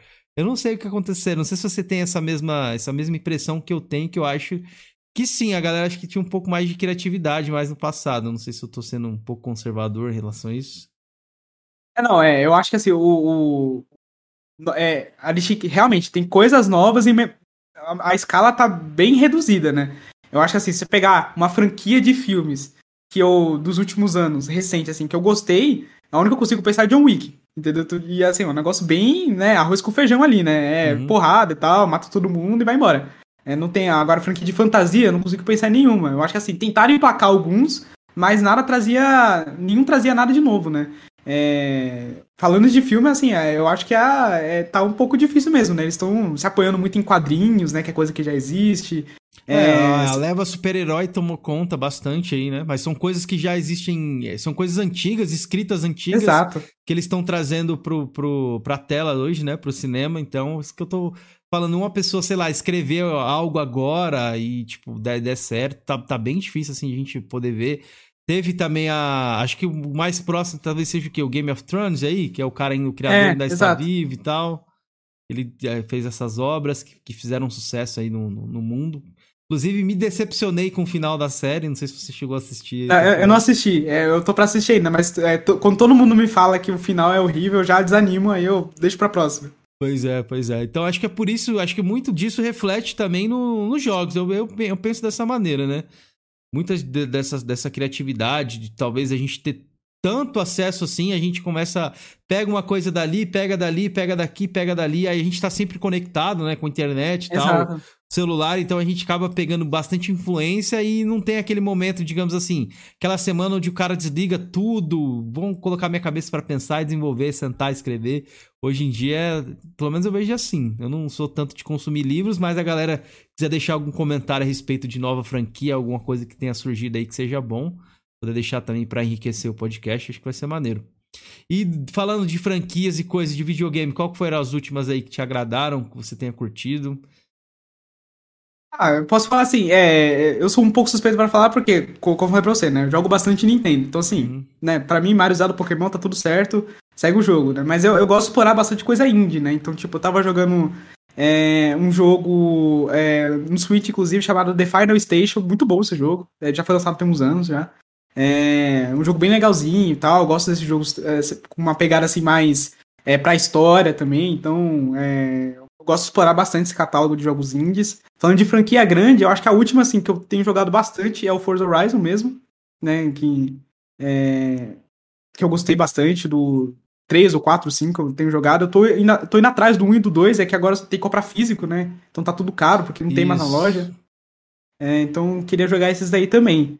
É, mas assim, é difícil falar de, de franquias novas assim que eu, que eu tenho explorado, porque é, é, o que a gente falou, né? É difícil você pegar é, que uma franquia nova. Teve, teve uma franquia, entre aspas, assim, nova, é considerada uma franquia nova, é uma IP nova, assim, que é o Elder Ring, né? Que fez bastante barulho aí Exato. recentemente, né? É, eu, eu, nunca fui chegar em Souls, então, assim, eu ainda não peguei para jogar. Mas eu pretendo um dia. Eu queria. O, o, de, dessa série Souls, assim, o que mais me chamou a atenção foi o Sekiro. Esse aí eu quero jogar ainda. É, essa pegada mais aí, é, ninja e tal, é samurai, enfim, eu, eu, acho mais interessante. É, então, é, eu acho que é mais por aí, porque, tipo, é franquia nova da Nintendo, também é outra coisa que eu cobro bastante. Pô, a última aí foi Astral isso, Chain. Eu falei isso e fui massacrado um dia e a galera, não, você tá sendo hipócrita, eu não sei o quê. Falei, não, mas é, mas é o único é defeito, é assim, é. além do, do preço, que eu, que eu critico bastante, o preço de não ter promoções, a questão da legenda, mas acho que uma coisa que não envolve a gente, mas talvez o mundo todo, assim, questão de Nintendo, né, é, acho que é a questão das novas IPs mesmo, que, é, e, que a Nintendo tem, pô, tem gente boa para fazer. Teve o, o Splatoon também aí, também, que foi bem, né? Surgiu no. É, da no Nintendo, eu acho que a última franquia grande foi Splatoon. Porque o, Astral Chain que saiu no Switch é da Platinum com a Nintendo. Então, tipo, não sei quem teve a ideia, mas é da Platinum, né? Dividido com a Nintendo. Então, tipo, né, meia meia aí. É, e tem o Mario Plus Rabbids, que é o Mario, né? É um jogo de estratégia do Mario e tal, mas é da Ubisoft. Então, tipo, é, não é franquia nova, sabe? Então, a última foi Splatoon, que tá aí pro 3, beleza, legal, mas precisa de mais uma, né? É, eu gosto bastante de jogos de aventura em terceira pessoa. Então, tipo, a Nintendo tem muito para explorar nesse terreno e parece que tá estagnada naquilo ali, porque se você parar pra pensar, né, a Nintendo tem uma franquia basicamente para cada gênero, né? Então, a franquia de estratégia ali, aí tem o, o Advance Wars, por exemplo. A franquia de RPG por turno é o Fire Emblem. É, aí a franquia, sei lá, de estratégia de tempo real é o Pikmin. Então, assim, ela tem uma para cada gênero. Mas acho que ela pode, pode repetir os gêneros, não tem problema, gente. Pode, traz mais coisa, né? Pode crer. Ó, o Marco deixou uma mensagem aqui de membro e colocou: Grande Kenzeira, gosto bastante do canal do Yuri. Pô, valeu, valeu, Marco. Valeu, Marco. Você curte o canal dele, mano. O canal dele é de qualidade. Recomendo todo mundo assistir aí. Tá na descrição, rapaziada. Estamos chegando a uma hora e onze de, de podcast. Quem não deixou o like ainda, deixa o like para ajudar a gente, para fortalecer, beleza? A galera que tá assistindo no VOD aí também. Deve deixar um comentário o que vocês estão achando do papo, dar um feedback é sempre importante. E também gostaria de que vocês fossem lá no canal do Yuri, para vocês conhecerem as redes sociais dele. Qual é a rede social que você mais usa, Yuri? Pra galera saber. Hoje é o Twitter. É onde Twitter, eu né? tô mais, é, onde estou mais ali durante o dia. Tá, está, tá na descrição também. E o user dele, deixa eu pegar aqui para falar para vocês. De repente a galera que tá só ouvindo aí não tá conseguindo ver a tela no momento. Deixa eu ver aqui. É Yuri. Ó, Yuri. Pera aí, não, não, é diferente. Yuri Arama, é isso? Ah, é, boa. É, é, é, tipo de fliperama, entendeu? Mas aí, aí tem um A aí a mais, mas é, é, é Yuri Arama, tipo isso. Boa, boa. Vou deixar escrito no chat aí depois. Tamo junto, uma. Obrigado aí sempre pela força, meu querido. Lembrando, galera, sexta-feira agora eu vou estar no podcast lá do Game Mania, beleza? Dos meus parceiros aí. Tá confirmando minha presença lá para falar um pouco sobre a PlayStation Plus Collection. E aproveitando, pegando esse gancho aí. Ô Yuri, como é que você tá vendo esse novo cenário aí de. A gente sabe que as empresas, né? Elas. Uma concorrência é sempre boa, porque elas meio que copiam, uma vão copiando a outra, né? A, a, Microsoft lançou o Game Pass, aí a Sony respondeu agora com a PlayStation Plus. É, com vários níveis, né? Extra, deluxe, premium uhum. e etc. Como é que você tá vendo esse cenário novo aí de, de, de, de serviços e tal? O que, que você acha? Você acha que a Nintendo também, você como joga bastante Nintendo, futuramente ela pode trazer algo parecido para jogos mais recentes? Ou acho que ela vai se manter ali no, no que ela tem, fazendo já que é o 64, alguns outros ali? Sim.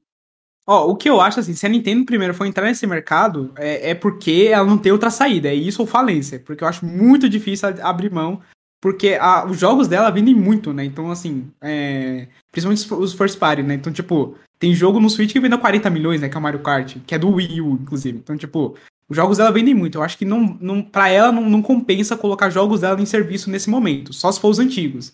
Eu acho que ela vai ficar mais um tempo só com Virtual Console e tal, né? É, pensando nisso aí.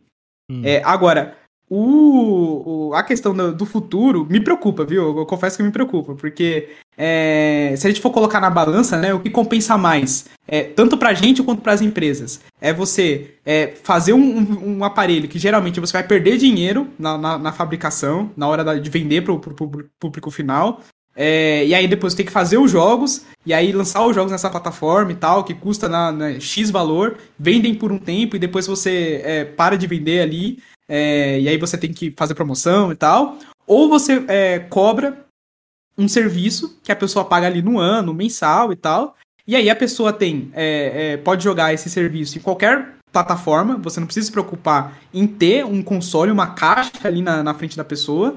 É, e é, a, a, pessoa vai consumindo aquilo ali durante um ano, então, tipo, é, daqui a pouco a gente vai chegar num ponto que você assinar um Game, um game Pass ou uma Plus vai ser tão natural quanto você ter o seu Netflix, o seu Prime e tal. Então, tipo, é, e você vai poder jogar, eu vejo dessa forma pelo menos, né? Na, no seu PC, no, no, na sua TV da sala, é, na nuvem, no seu celular. Então, assim, eu vejo cada vez mais a gente caminhando para esse, esse cenário né? Onde ter um console vai ser só para quem é, é hardcore mesmo, que gosta de ter ali uma caixa. É, e, e, cada vez menos pessoas vão para esse caminho, vão preferir ficar nessa parte mais cômoda. É, e para as empresas vale muito mais a pena, porque está sempre entrando dinheiro, que a pessoa está pagando aquele serviço. Ela não necessariamente precisa lançar jogos novos, porque é só fazer acordo com outras para trazer os jogos delas na, no serviço. É, e aí, com 5G, a nuvem vai ficar cada vez mais acessível para todo mundo. Então, você eu vejo a gente caminhando para esse cenário. Quantos anos você acha que você vê esse gap aí de chegar para nuvem pra gente? Pra ah, gente eu acho que, sei lá, a, acho que em 2030 muita coisa já vai ter mudado. Eu acho que essa geração aí, no finalzinho dessa geração, eu acho que já vai ter é, a nuvem muito mais acessível para todo mundo, em vários países, é, e com né, uma velocidade é, sem tanta latência igual a gente tem hoje, né? Mas vocês acham, você acha, antes de eu ler um pouco do chat que eu tô vendo que a galera tá comentando, eu já leio, viu, rapaziada? É... Você acha que não vão tentar emplacar o console 8K ali, não? TV tela 8K e tal? Porque o streaming a gente sabe que para você streamar 4K 60 hoje em dia é bem difícil, né? Tem que ter uma internet bem grande e a, e a largura de banda que as empresas, os servidores e etc., a infraestrutura que eles têm vai ter que ser muito maior também, né? Porque a demanda vai aumentar bastante. Se todo mundo não tiver console e todo mundo for jogar em nuvem, que é uma coisa que gasta bastante internet, acho que talvez pode ficar um pouco mais, mais perigoso. O que, que você acha disso aí? É um bom ponto essa, essa questão do 8K. É, eu, particularmente, acho que, assim, é, como eu falei, né? O console, é, o que eu penso é que ele vai ficar mais como uma opção para quem é hardcore. Então, eu acho que é, essa vai ser a alternativa. Ah, você quer jogar em 8K, 8K e tal? Tem aqui esse, esse, aparelho aqui que você pode comprar. Uhum. É, só que eu, eu, acho que, assim, a massa vai ficar na nuvem. É, é o que eu penso, entendeu? É, eu acho que fica nesse sentido aí.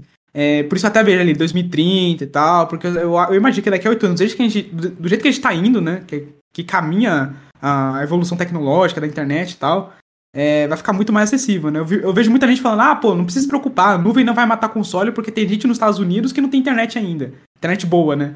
Então não se preocupe com isso. Mas eu não tô falando pra agora, né? A questão é que eu vejo que daqui a alguns anos isso daí vai mudar, né? Tem internet por satélite agora. Então, isso assim... que eu ia assim falar, tem a lance da Elon Musk lá também, que é aquela é. internet dela, dele, né? Não lembro o nome agora, qualquer do. É Starlink. Starlink. Eu acho que é Starlink. É, então, tem esse projeto aí também, então isso realmente pode ser um gap que hum, talvez a gente não se preocupe mais. Mas é um futuro meio que nebuloso. Mas eu acredito sim também que o futuro vai ser, vai ser nuvem, cara. Acho que não tem muito para onde correr através disso, não. Apesar de eu não sei se você já chegou a jogar hoje em nuvem e num console, assim, a diferença, eu ainda vejo uma diferença bem, bem ah, alta, não. assim. A, a diferença é, é, bem grande. Eu, eu, eu, joguei o Flight Simulator, eu tenho o Xbox One, né? Então hum. eu, eu, joguei Flight Simulator pela, pela nuvem.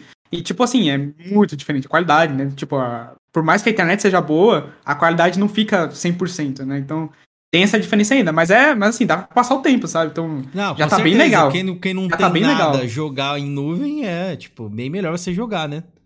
Sim. Ó, vamos ler aqui. Os caras falaram, o Lucas falou aqui a respeito de novas IPs que a gente teve Death Stranding, né? Teve. Colocou aqui é, The Last of Us, que já não é tão nova assim, né? Uncharted. Teve também, acho que Horizon, né? Na Microsoft a gente te, tivemos. Vamos ter aí, né? Starfield, né? Que vai ser a 9P. Tivemos aqui, que mais? De 9P? Ah, o Sea of Thieves também teve, uma IP nova. Então, mas são poucas coisas, né, galera? A gente não vê. Antigamente, é que, tipo assim. O que a gente tava colocando aqui no cenário era referente, digamos, Super Nintendo, Play 2. Tem jogo de Play 2 que se eu mostrar para vocês hoje em dia, vocês não vão saber que jogo que é, porque a biblioteca era gigante, assim como do Super. Tinha muito jogo obscuro que na época, hoje em dia, os jogos obscuros são mais difíceis de você encontrar, assim, porque YouTube tira muito disso. Tem canais, por é, exemplo.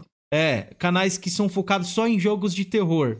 Por exemplo, tem jogos obscuros bons de terror que esse canal, ele, esses canais aí vão te dar. Entendeu? Jogos indies, canal focado só em jogo indie, então você consegue ter um pouco mais de informação e também hoje tá tudo disponível aqui na sua loja de console, né? Antigamente não, você não tinha um Super Nintendo, Play 2 que você via o catálogo ali que você podia jogar, não. Era, digamos assim, o seu amigo recomendou, você viu na revista, ou até anotei aqui também, né, sobre programas de TV que tinha no passado, por exemplo, é, Combo, Fala Mais Joga, que a gente via jogos lá, eu via jogos lá, via também no, acho que era G4 Brasil, não sei se você G4 conhece. G4 Brasil, é. Esse, é, esse é bom. É, então, e tipo, a gente conhecia os jogos por ali também, então era. É uma coisa bem diferente, viu, rapaziada?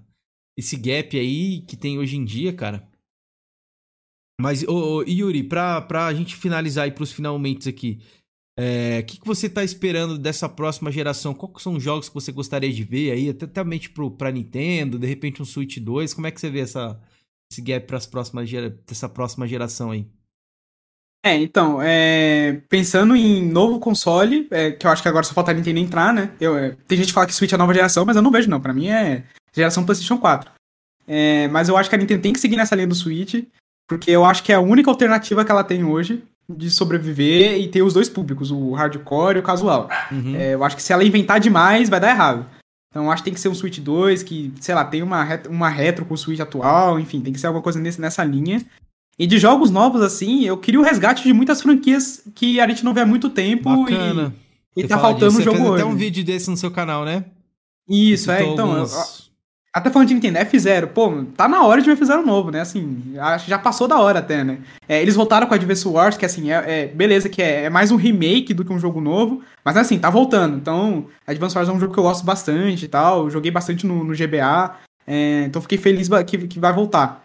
É, mas tem bastante jogo aí da Nintendo tá esquecido, né? O Star Fox, né? Eles colocaram lá o, o Star Fox no. É Starlink, inclusive, o jogo da, da Ubisoft, então, tipo, é, mas precisa de um jogo da Nintendo novo, é, feito pela Nintendo, acho que tá faltando aí. Então, assim, é, tem bastante Do franquia Kong, que pode né, voltar. mano? Tá faltando um Do Kong aí. Do Kong tá faltando, então, mas tem bastante franquia aí que pode. O próprio Banjo-Kazooie, né? Tá na hora de voltar também. É, ainda bem que o Perfect Dark vai voltar, então assim, tem muita coisa que, desse legado aí, até de franquias obscuras, que os caras podem voltar, trazer ideias novas, coisa que na época que eles fizeram não dava para fazer pela tecnologia, e, e que, que pode explorar. É, e também é, é, o que a gente estava comentando agora, né? Acho que precisa de uma franquia nova, de impacto e tal. É, pra... Como você veria uma franquia nova, então? Falando um pouco a respeito antes de eu ler o chat aqui. Como é que você já pensou nisso? Tipo assim, poxa, acho que eu queria uma franquia nova da Nintendo aos moldes de X jogo ou algo totalmente novo. Como é que você, você veria isso?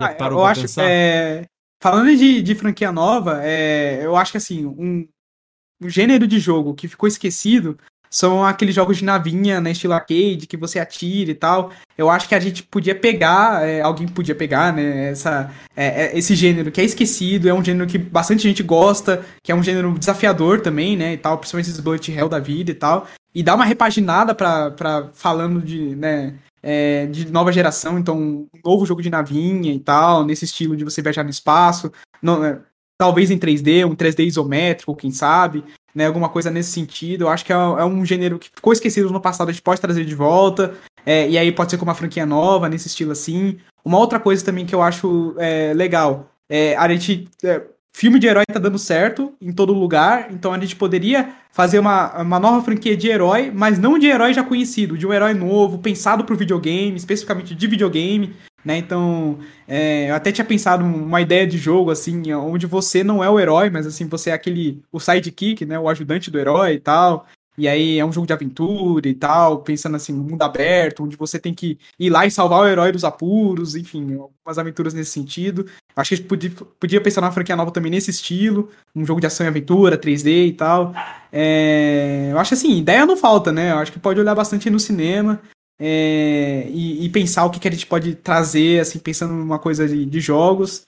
É, o, o, bom da, da, da, da situação atual que a gente tá é que a gente tem tecnologia para fazer jogo do jeito que você quiser. Então, tipo, é só os caras ir lá e botar a mão na massa. Então, tipo, qualquer coisa que eles pensarem, eles conseguem fazer. Então, é, eu acho que vai mais nessa linha aí. É, uma outra coisa também, até falando de gêneros que estão em falta, é, aqueles beat'em up, né? A gente teve o retorno de alguns jogos, tipo Tartarugas Ninja, teve o Series of Rage, Battletoads, que não foi tão bem, mas teve também. É, mas acho que tá faltando jogos nesse estilo, mas em 3D. Eles nunca deram certo em 3D. Eu acho que alguém precisa fazer esse negócio dar certo, porque... Parece que tem um Street aí, né? Vai ser meio que nessa pegada aí, vamos ver como é, é então, teve... É, vamos ver se ele vai, vai, vai ser né, nesse estilo, né? Se aquele mundo ali vai, vai ser um hub que você pode lutar com, as, com os caras na rua, então... É, pode ser um pontapé para alguma coisa, né? Pra alguma coisa grande. Vamos ver o que o pessoal consegue trazer. Então, Sim. assim, dá pra gente misturar muita coisa, né? Então, mistura gênero e tal, e aí vai trazendo coisas novas. Eu acho que a criatividade agora é, é, é só os caras utilizarem, né? Porque eles têm as ferramentas, né? Mas aí desbarra naqueles dilemas, né? E a grana, né? E a vontade de fazer alguma coisa, arriscar alguma coisa nova. Quem vai ter esse, né, essa vontade de arriscar e trazer uma coisa grande e nova, né? Tem que arriscar, cara, atual. tem que arriscar. Os caras aí que ganharam bastante dinheiro na, na, na, na, comunidade aí, né, no segmento, foram Minecraft, que arriscou, PUBG também, que os caras se arriscaram ali no, nesses novos gêneros aí, foram estúdios pequenos, então acho que vale a pena. Se eu, sei lá, morasse fora do Brasil, talvez seria um game seria uma área que eu, que eu poderia entrar. Aqui no Brasil é meio difícil, né? Poder de penetração da gente é muito fraco. A gente não tem nenhum game meio que, sei lá, referência. Assim. Acho que talvez o 99 Vidas talvez seja o game mais a gente tenha. tenha. tenha sucesso. Não sei, posso estar falando besteira. Tem a Lenda do Herói também, que foi, fez um sucessinho legal também. Tem um jogo brasileiro que ele fez bastante sucesso também, é chamado Blazing Chrome. Não sei se você conhece. Não conheço. Ele é, é ele é um jogo estilo Metal Slug. Metal, ah. Na verdade, é mais contra do que Metal Slug. É mais contra. É, ele fez bastante. Até saiu no Game Pass, inclusive. É, também tem um, um, jogo de queimada agora, acho que é Dodgeball Academy, alguma coisa assim. É, também tá no Game Pass, se não me engano, também é brasileiro. É, é, o bom é assim, é, que hoje a gente tem bastante brasileiro infiltrado em estúdio gringo, né? Então, tipo, tem o cara lá do God of War. Rafa, né? Rafa Grassetti é, do God of War. É, tem bastante. Então, mas tá vendo engano, como time... é que é ruim isso aí? Porque, tipo, a gente perde talentos lá para fora que poderiam estar tá produzindo pra gente, entendeu? Que a gente não valoriza o trabalho dos caras. Na verdade, a gente nem não valoriza, é porque não tem um cenário aqui que pague tão bem quanto pague lá fora, né? Tem Isso. como a gente culpar os caras também, a nossa, a nossa indústria aqui de, de criação de jogos. É, não tem jeito. Se você faz um jogo aqui, seu jogo tem que, ser, tem que ter inglês. Porque uhum. você sabe que vai vender pros caras, né? Porque é. não tem como, né? Pois é.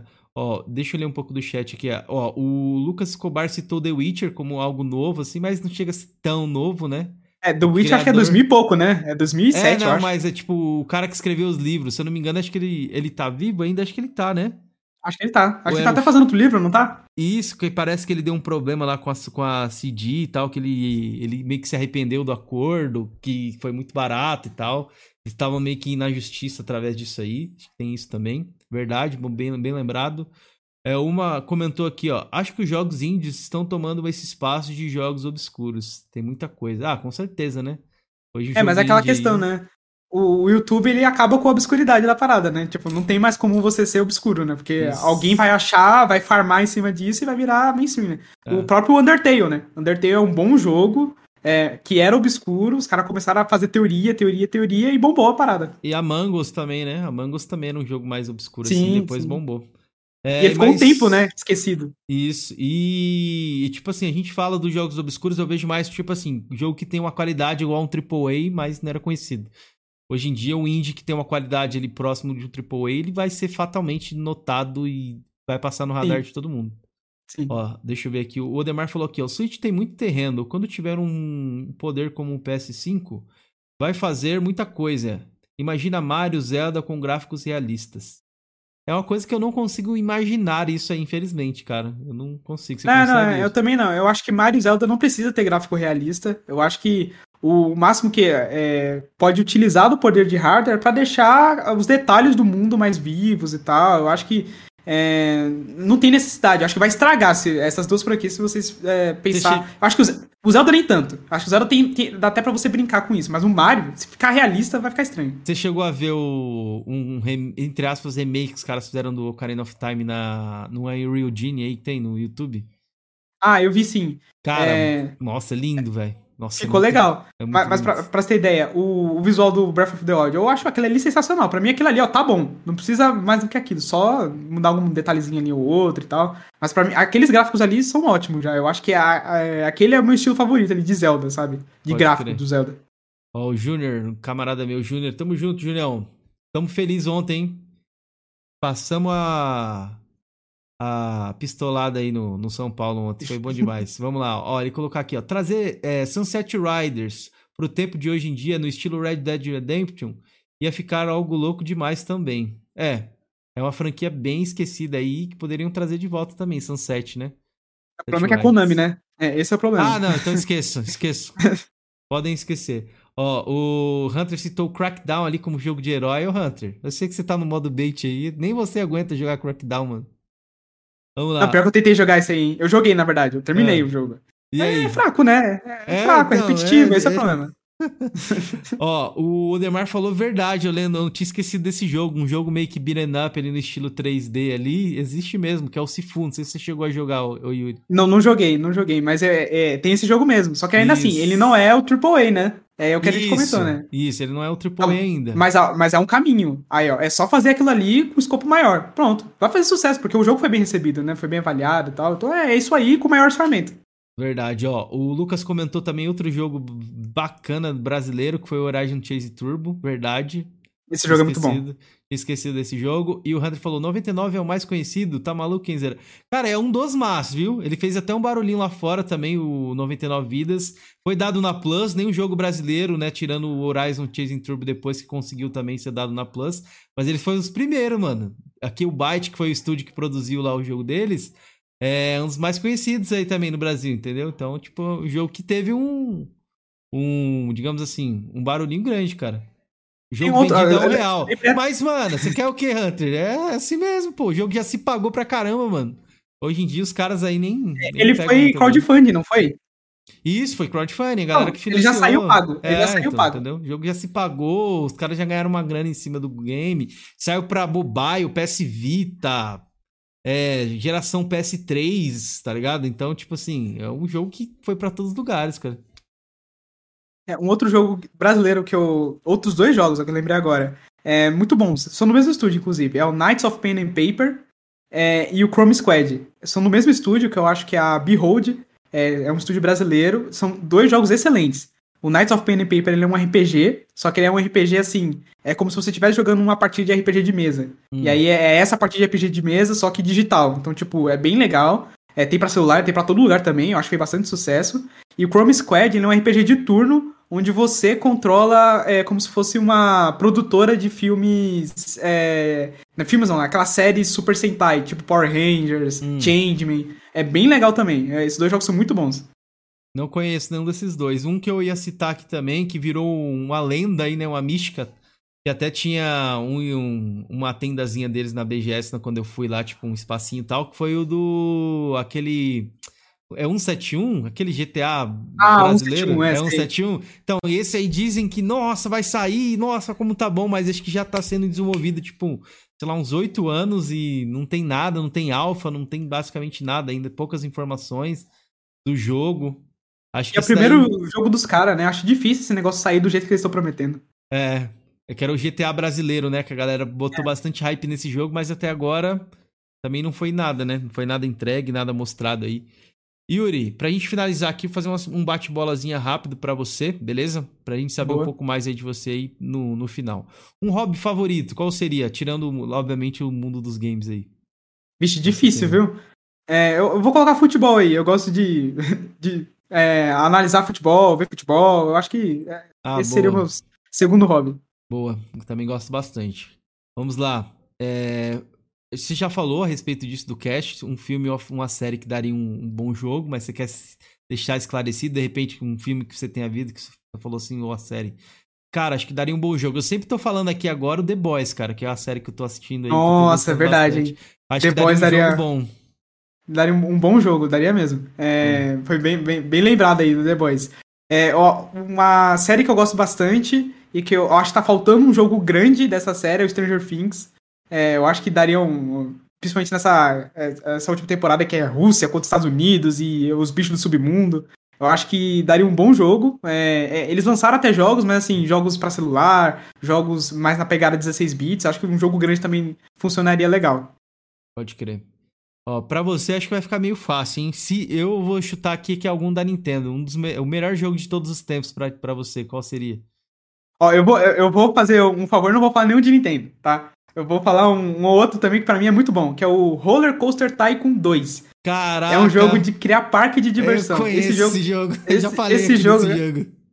Esse jogo é um dos, dos, meus favoritos da minha vida, cara. Assim, joguei muito isso quando eu era criança, jogo até hoje. Então, assim, é, é... tirando os Nintendo, esse daí que vem primeiro. Joguei, joguei também bastante esse jogo do, de construir parque de diversões. Eles rodava em qualquer PC, assim, um amigo me rodava. prestou um CDzinho, e aí eu ficava construindo montanha-russa. Meu parque sempre falia, todo mundo vomitava no parque. Era um jogo legal, um jogo de. Digamos assim, ele seria um RTS, talvez ou não? É um jogo de gerenciamento, mas assim. É, é, tipo simulação com gerenciamento, é mais nessa pegada. Pode crer. Eu gostei, gostei desse, desse roller coaster. Ele é, ele é bom mesmo. É, deixa eu ver aqui. O jogo, o jogo que você tá mais esperando pra este ano aqui, já lançou? Vai lançar? O que, que você tá esperando deste ano aqui? Tem alguma coisa? Sendo tá bem sério pra você, esse ano eu tô bem desanimado. eu acho assim, eu tava esperando um novo Zelda, só que foi adiado pro ano que vem. É, então, ah, ah, eu não sei. Não sei te dizer assim de, de bate-pronto, viu? Ah, Xbox verdade, tem nada pra lançar. É, é, que você, você contou aqui nos bastidores, mas você não falou um pouco a respeito disso no cash. Você pegou recentemente o Play 4 e tal, e você tava jogando God of War não tinha te pegado muito, e até falar, ah, de repente pode ser o, o God of War Ragnarok, né? Que ainda tá previsto pra esse ano, até o momento do no dia de hoje. Só que como você não tá gostando muito do 2016, então você não vai pegar muito esse, esse hype, né? Ah, eu vou terminar, eu vou fazer o um esforço para terminar esse God of War. Quem sabe ali no final ali me pegue, né? Mas por enquanto eu tô, tô bem, bem desanimado. Estão prometendo aí uma direct nova da Nintendo, né? Vamos ver se eles vão trazer novos jogos. É, tem o Xenoblade pra sair. Né? É, o Xenoblade, é, que eu ia falar. É, eu gosto do Xenoblade, né? É, eu ainda não zerei o, o, o, primeiro, mas o dois eu zerei. É, mas assim, não é o meu mais esperado desse ano, assim, só ah, preciso pegar e tal. O Kirby também, achei bem legalzinho esse Kirby novo. Só que também ainda não, não comprei, tô esperando dar uma baixada no preço. É, mas assim, é, o que eu tô, tipo, que eu vou comprar Day One, assim, ainda não tem esse jogo pra esse ano. Pode crer. É, tem também o Mario Strikers, né? Que saiu recentemente. Até lá no Japão ele não parece que não tava desempenhando muito bem. É, eu também não me empolguei muito pra esse jogo. Eu achei legalzinho e tal, vou pegar, mas tipo, vou esperar. Depois eu pego. Eventualmente aparece uma promoção, porque ele fica de 300, ele sai por 200, aí eu compro. Pode crer, é, isso mesmo. Ó, um jogo mobile, você tem algum que você poderia destacar aí pra galera? É... Bom, que eu jogo atualmente eu, eu, não, tenho nenhum, assim. Mas, ó, eu já joguei bastante. Clash Royale, aqueles lá do, do uhum. reizinho e tal. Eu joguei bastante, era viciadão nisso. Tem um chamado. Eu esqueci o nome agora. É, é um jogo de trenzinho, eu esqueci o nome do, do, jogo agora. É um jogo de trem, que você administra o trem assim, ele é aquele jogo idle, sabe? Você faz algumas coisinhas, depois você fecha, aí você deixa, passa uns dias, depois você volta. É, é um jogo de trem que você vai entregando coisas ao longo do, do mundo. É, ele tem um mapa real do mundo e tal, você vai de um, de uma, um estado pro outro e tal, você vai viajando, é bem legal. É um jogo mais relaxante. Eu gosto de jogar jogo de celular assim, esses jogos mais relaxantes e tal. Não sou muito aficionado em jogos é, para celular assim. Pode crer lá, o Júlio falou que joga é, Clash Royale. É, tem uma galera que joga ainda até hoje esse jogo. É, vamos ver aqui, ó. Uma trilha sonora de, de jogo que você curta. É, ó, agora eu vou trair a Nintendo, hein? Pra, a, a minha trilha sonora favorita de jogo é o OutRun da, do, do Mega Drive, né? Dos arcades, saiu pro Mega Drive, saiu pro Master também. É um jogo de corrida que você Conheço. dirige uma Ferrari, sabe? Tem até acho que é... um Shenmue, né, esse jogo aí. Tinha, tinha. Então, assim, é. eu adoro a trilha sonora naquele jogo. Eu escuto, assim, de graça, sabe? Tô, quero me concentrar, coloco a música, eu adoro essa, essa trilha sonora. Boa. É, tem algum sonho ainda realizado a videogame, assim, é, relacionado a isso que você não tenha realizado, que você gostaria? O, o, que eu quero é fazer um jogo, né? Eu sou formado em desenvolvimento de sistemas, fiz curso de jogos também, então assim, é, eu conheço as ferramentas, sei programar e tal, só que eu nunca parei para fazer um jogo, lançar um jogo. Então, hum. É, eu acho que um sonho meu que eu ainda quero realizar é de fazer um jogo, lançar um jogo, sei lá, participar de um evento, quem sabe, é, mostrando meu jogo. Então, é, eu acho que esse é o principal sonho aí, uma meta, sei lá, pra 10 anos, quem sabe. Cara, que da hora, desejo sucesso, espero que você consiga, cara. É da hora mesmo, Valeu. a gente consegue colocar alguma, alguma coisa, alguma coisa que a gente gosta, assim, no papel e depois mandar a bala pra frente e realizar, é top demais, mano. Ó, vamos ver. E acho que você faria um jogo legal, hein? Você tem, sempre tem boas ideias, cara. Você tem um, já um conhecimento legal aí de, da, da indústria. É, o que não deu certo eu já sei, né? É só fazer o contrário. É, pois é. é. Se fosse tão fácil assim, né? A gente fala como se fosse é. bem fácil, mas é, é, complicado. Ó, vamos ver aqui, ó. Franquia favorita, cara. Qual seria para você? Franquia da sua vida, assim? Ah, é, aí não tem como fugir. É, são os Marios 3D. Então, Tipo, Destaque quando eu tenho nada para jogar, é, quando eu tenho nada para jogar, pego um Mariozinho, vou lá, zero e tal. Então, acho que isso aí é, fica difícil. Acho que Mario assim, é, é, o, é a minha zona de conforto, né? Então, não sei o que jogar, vou de Mario. E um recomendado de Mario aí, Odyssey, qual seria? Ah, o melhor Mario 3D para mim é o Mario Odyssey. É, mas assim, se quer um acessível, né? Vai de Mario 64, que também é muito bom. Boa. Boa noite, Vic, tudo bem? Boa noite. É, estamos falando aqui sobre as finaleiras aqui, as perguntas finais, viu? Você não assistiu o podcast, mas depois assiste gravado que foi muito bacana aí, nosso bate-papo. E conheça o canal do Yuri, rapaziada. Documentário top. Vou até abrir para vocês aqui antes de eu fazer minhas últimas duas perguntas aqui que eu separei, para vocês conhecerem um pouco de tão, tão vídeos legais que ele tem lá, cara. Então dá para você deixar ali rolando na televisão enquanto você tá fazendo alguma coisa, só ouvindo às vezes, ou como eu faço, que eu assisto muito vídeo assim, enquanto eu tô lavando alguma louça ou fazendo algum tipo de comida, eu deixo o vídeo rolando ali. Então tá aqui o canal dele aí na tela para vocês, ó. Vou recomendar alguns vídeos para vocês, ó. Essas 10 coisas que o Dreamcast, ó, prova é, provavelmente você não sabia sobre o Dreamcast. É muito bom. Esse vídeo aqui que a gente não falou a respeito sobre esse console, mas quem sabe no futuro, foi o Intellivision Amico, né? Que eu gostei ah, sim, pra é. caramba é. desse vídeo. Inclusive, só dá uma pitada disso, Yuri, pra gente finalizar então que, que você acha, cara? Você acha que o console vai sair, vai flopar? Que eu vi que você falou que ele tinha um hardware de um celular, é, acho que era Alcatel, né? Tipo assim, era High, é, alguma dessas coisas. É, era aqui. ZTE, ZTE. É ZTE, nossa, então, tipo, Pior nesse ainda. mesmo nível, é nesse mesmo nível, assim. O que, que você acha, cara? Eu achei a proposta dele até legal. Tem um vídeo de unboxing, né, dos caras jogando Sim. e tal. E o que, que você acha? Eu acho que, cara, não, é. para mim isso daí, é, isso aí é golpe. Assim, o que mais me evidenciou que isso daí é um golpe foi que é uma notícia aí recente aí que eles trocaram o CEO da empresa, né, da Television. Hum. E aí saiu lá o Tommy Talarico lá, né, que o nome também, né, não ajuda, né? Mas saiu o Tommy Talarico e entrou o, acho que é Phil Adam, o nome do cara. É, e esse Phil Adam, é, ele, é, ele é um cara de finanças e tal, ele é mais executivo. Só que ele é, participou de um outro projeto de videogame nesse estilo, videogame mais retrô e tal, é, com jogos assim pensados nessa, nesse estilo mais antigo, chamado Coleco Chameleon. Hum. E esse Coleco Chameleon, é, ele foi um golpe. Então, é assim, eles abriram um crowdfunding para esse console, pedindo acho que 200 mil dólares para fazer o videogame.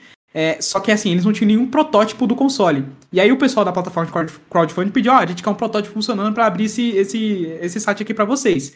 E aí eles fizeram um protótipo do console, é, e só que era um protótipo falso. Eles levaram esse protótipo para uma feira para mostrar o videogame e tal. E na verdade esse protótipo o que, que ele era? Ele era uma placa de Super Nintendo dentro de uma carcaça de Atari Jaguar. Hum. Então, e aí eles fizeram isso como protótipo. E aí o pessoal falou: Ó, oh, eu tô achando que esse negócio aí é golpe. E aí eles, eles foram lá e tiraram uma foto do console com uma carcaça transparente mostrando os chips. Ó, oh, não é Super Nintendo, é outra uhum. coisa aqui. E aí descobriram que essa foto foi forjada também. Eles colocaram uma placa PCI aleatória, uma placa de computador, então, tipo, nem era um videogame, e tiraram foto como se fosse um console, não era. Então, enfim, aí depois disso o console caiu no ostracismo e todo mundo arrebentou os caras lá. É, e aí é, ele foi cancelado, ninguém mais ouviu falar lá dos caras. Só que esse Fio agora entrou no Television. Então, tipo, se o cara participou de um golpe, beleza, ele pode não ser um vigarista. Mas, pô, é já é complicado, né? Ele ainda tá, tipo, mandando em tudo agora. Qualquer decisão passa por ele. E aí ele manda uma dessa, né? Tipo, agora é ele que vai cuidar de tudo. A gente não sabe é, a data de lançamento do Television Amico. Eles aumentaram o preço três vezes. É, o negócio já tá custando quase um PlayStation 5, pra você ter ideia. Então, tipo, já tá um absurdo já. E é, eles estão querendo e vender a empresa, o, passar os... pra frente e ninguém quer comprar. É, e, o, e os jogos são mega flopados, velho. Acho que o único que a gente é. poderia, talvez, que nem você destacou lá no seu vídeo, poderia trazer algum ar assim de exclusividade legal, bacana, seria o jogo da minhoca lá, o de minhoca lá, né? O Warform Jim, né? Isso. Acho que a sequência é. dele acho que era o mais promissor ali que eles tinham, mas eles não mostraram praticamente nada, só o bonequinho andando ali, né? Então, acho que foi por isso. Mas, ó, recomendo demais vocês verem, assistirem esse, esse esse vídeo aqui do Television Amico, que é, tá, mano, tá sensacional. Também tem esse aqui, por que, que o Yu, o Yu não deu certo, ele explica aqui mais ou menos como é que foram, quais foram os erros do Yu, né? A, os gaps de lançamento que teve da, da Nintendo, os adiamentos que rolaram também dos jogos, né? A, a, a forma que ele foi anunciado, que você disse ali, né? Que ele, eles confundiram, né? O. Qual que é o nome desse cara que é o é, Phil? Qual que era o nome dele mesmo? Esqueci. Red? Isso, Red, que segundo o Alas Pop que ele veio aqui na, na BGS, viu a pirataria, tirou a Nintendo do Brasil. Cada lenda que existe aí. Mas ele, que ele fala o I, e fala o I ali, né? Ele fala é, o I é. até na apresentação, e isso também confundiu bastante público, então recomendo demais vocês conhecerem o canal dele, que é um canal sensacional, rapaziada. Pode ver que tem bastante view aí, porque é coisa boa mesmo. Yuri, queria agradecer demais sua presença aí, cara. Espero que você tenha gostado do nosso bate-papo aí. Durou uma hora e 43. A gente estendeu até um pouquinho aí, de, uma hora e meia. E sucesso lá no seu canal. Quando é que você volta? Dá uma, uma palhinha pra galera aí. Qual que vai ser o próximo vídeo? Se você puder deixar algum spoilerzinho. Vai continuar a saga ali do Atari pro, pro Jaguar, que você tinha parado no seu último vídeo. Como é que vai ser isso aí? Ah, sim, não, eu vou terminar essa série, é, inclusive assim, até pra valer a pena essa, essa pausa que eu tive do canal que eu fiquei sumido, né?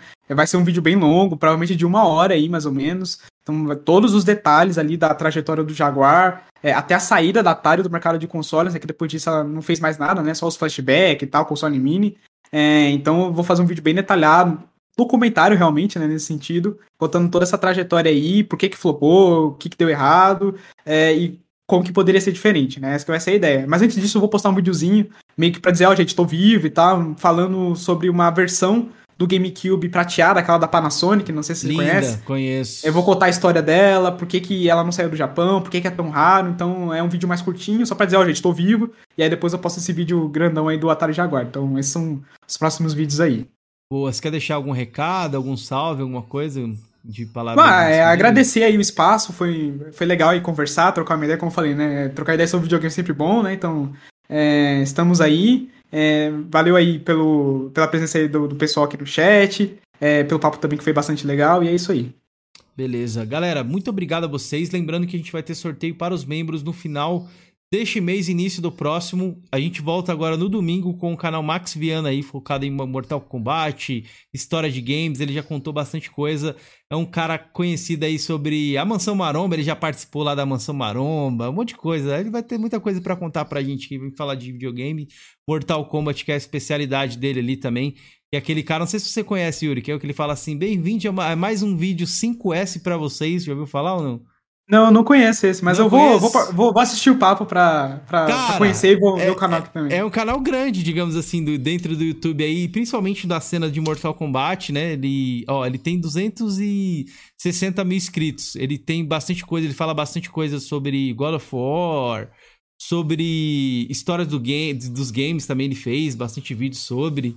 Participou daí do, do projeto com o Toguro lá de Mansão Maromba, ele já teve lá envolvido. Então, um cara que tem bastante repertório para contar. Acho que já teve também uma, uma própria casa, uma mini mansão maromba dele lá também, ele já teve, acho que era uma mansãozinha. Então, um cara que tem bastante bagagem dentro do YouTube e tal. E os vídeos de Mortal Kombat dele, cara, não é por nada não, mas eram sensacionais as histórias que ele contava. Então, acho que vai ser legal a gente poder ver aí o, o lado do Max Viana também, que é um cara muito gente boa. E inclusive está fazendo live neste momento lá com God of War. Quem quiser assistir lá também o Max, beleza? Então é isso, rapaziada. Agradeço a todos. Quem puder deixar o like aí, não se esqueçam, ajuda bastante. Se inscrever lá no canal do Yuri ou seguir ele lá no Twitter para vocês acompanharem e trocar uma ideia com ele também. Agradecer demais quem pudesse se inscrever aqui no canal também do Coroas ou no meu canal pessoal que tá na descrição aí. Todos os links na descrição aqui tem bastante coisa, bastante informação, então vocês conferem, confiram aí também. E é isso, boa semana para vocês. Tamo junto, rapaziada. Até domingão, voltamos aí com mais um Coroas em debate. Valeu a todos aí que, que ficaram até o final. Vic, Júlio, Hunter, Odemar, Uma Boy etc. Valeu, rapaziada. Fui. Valeu, gente.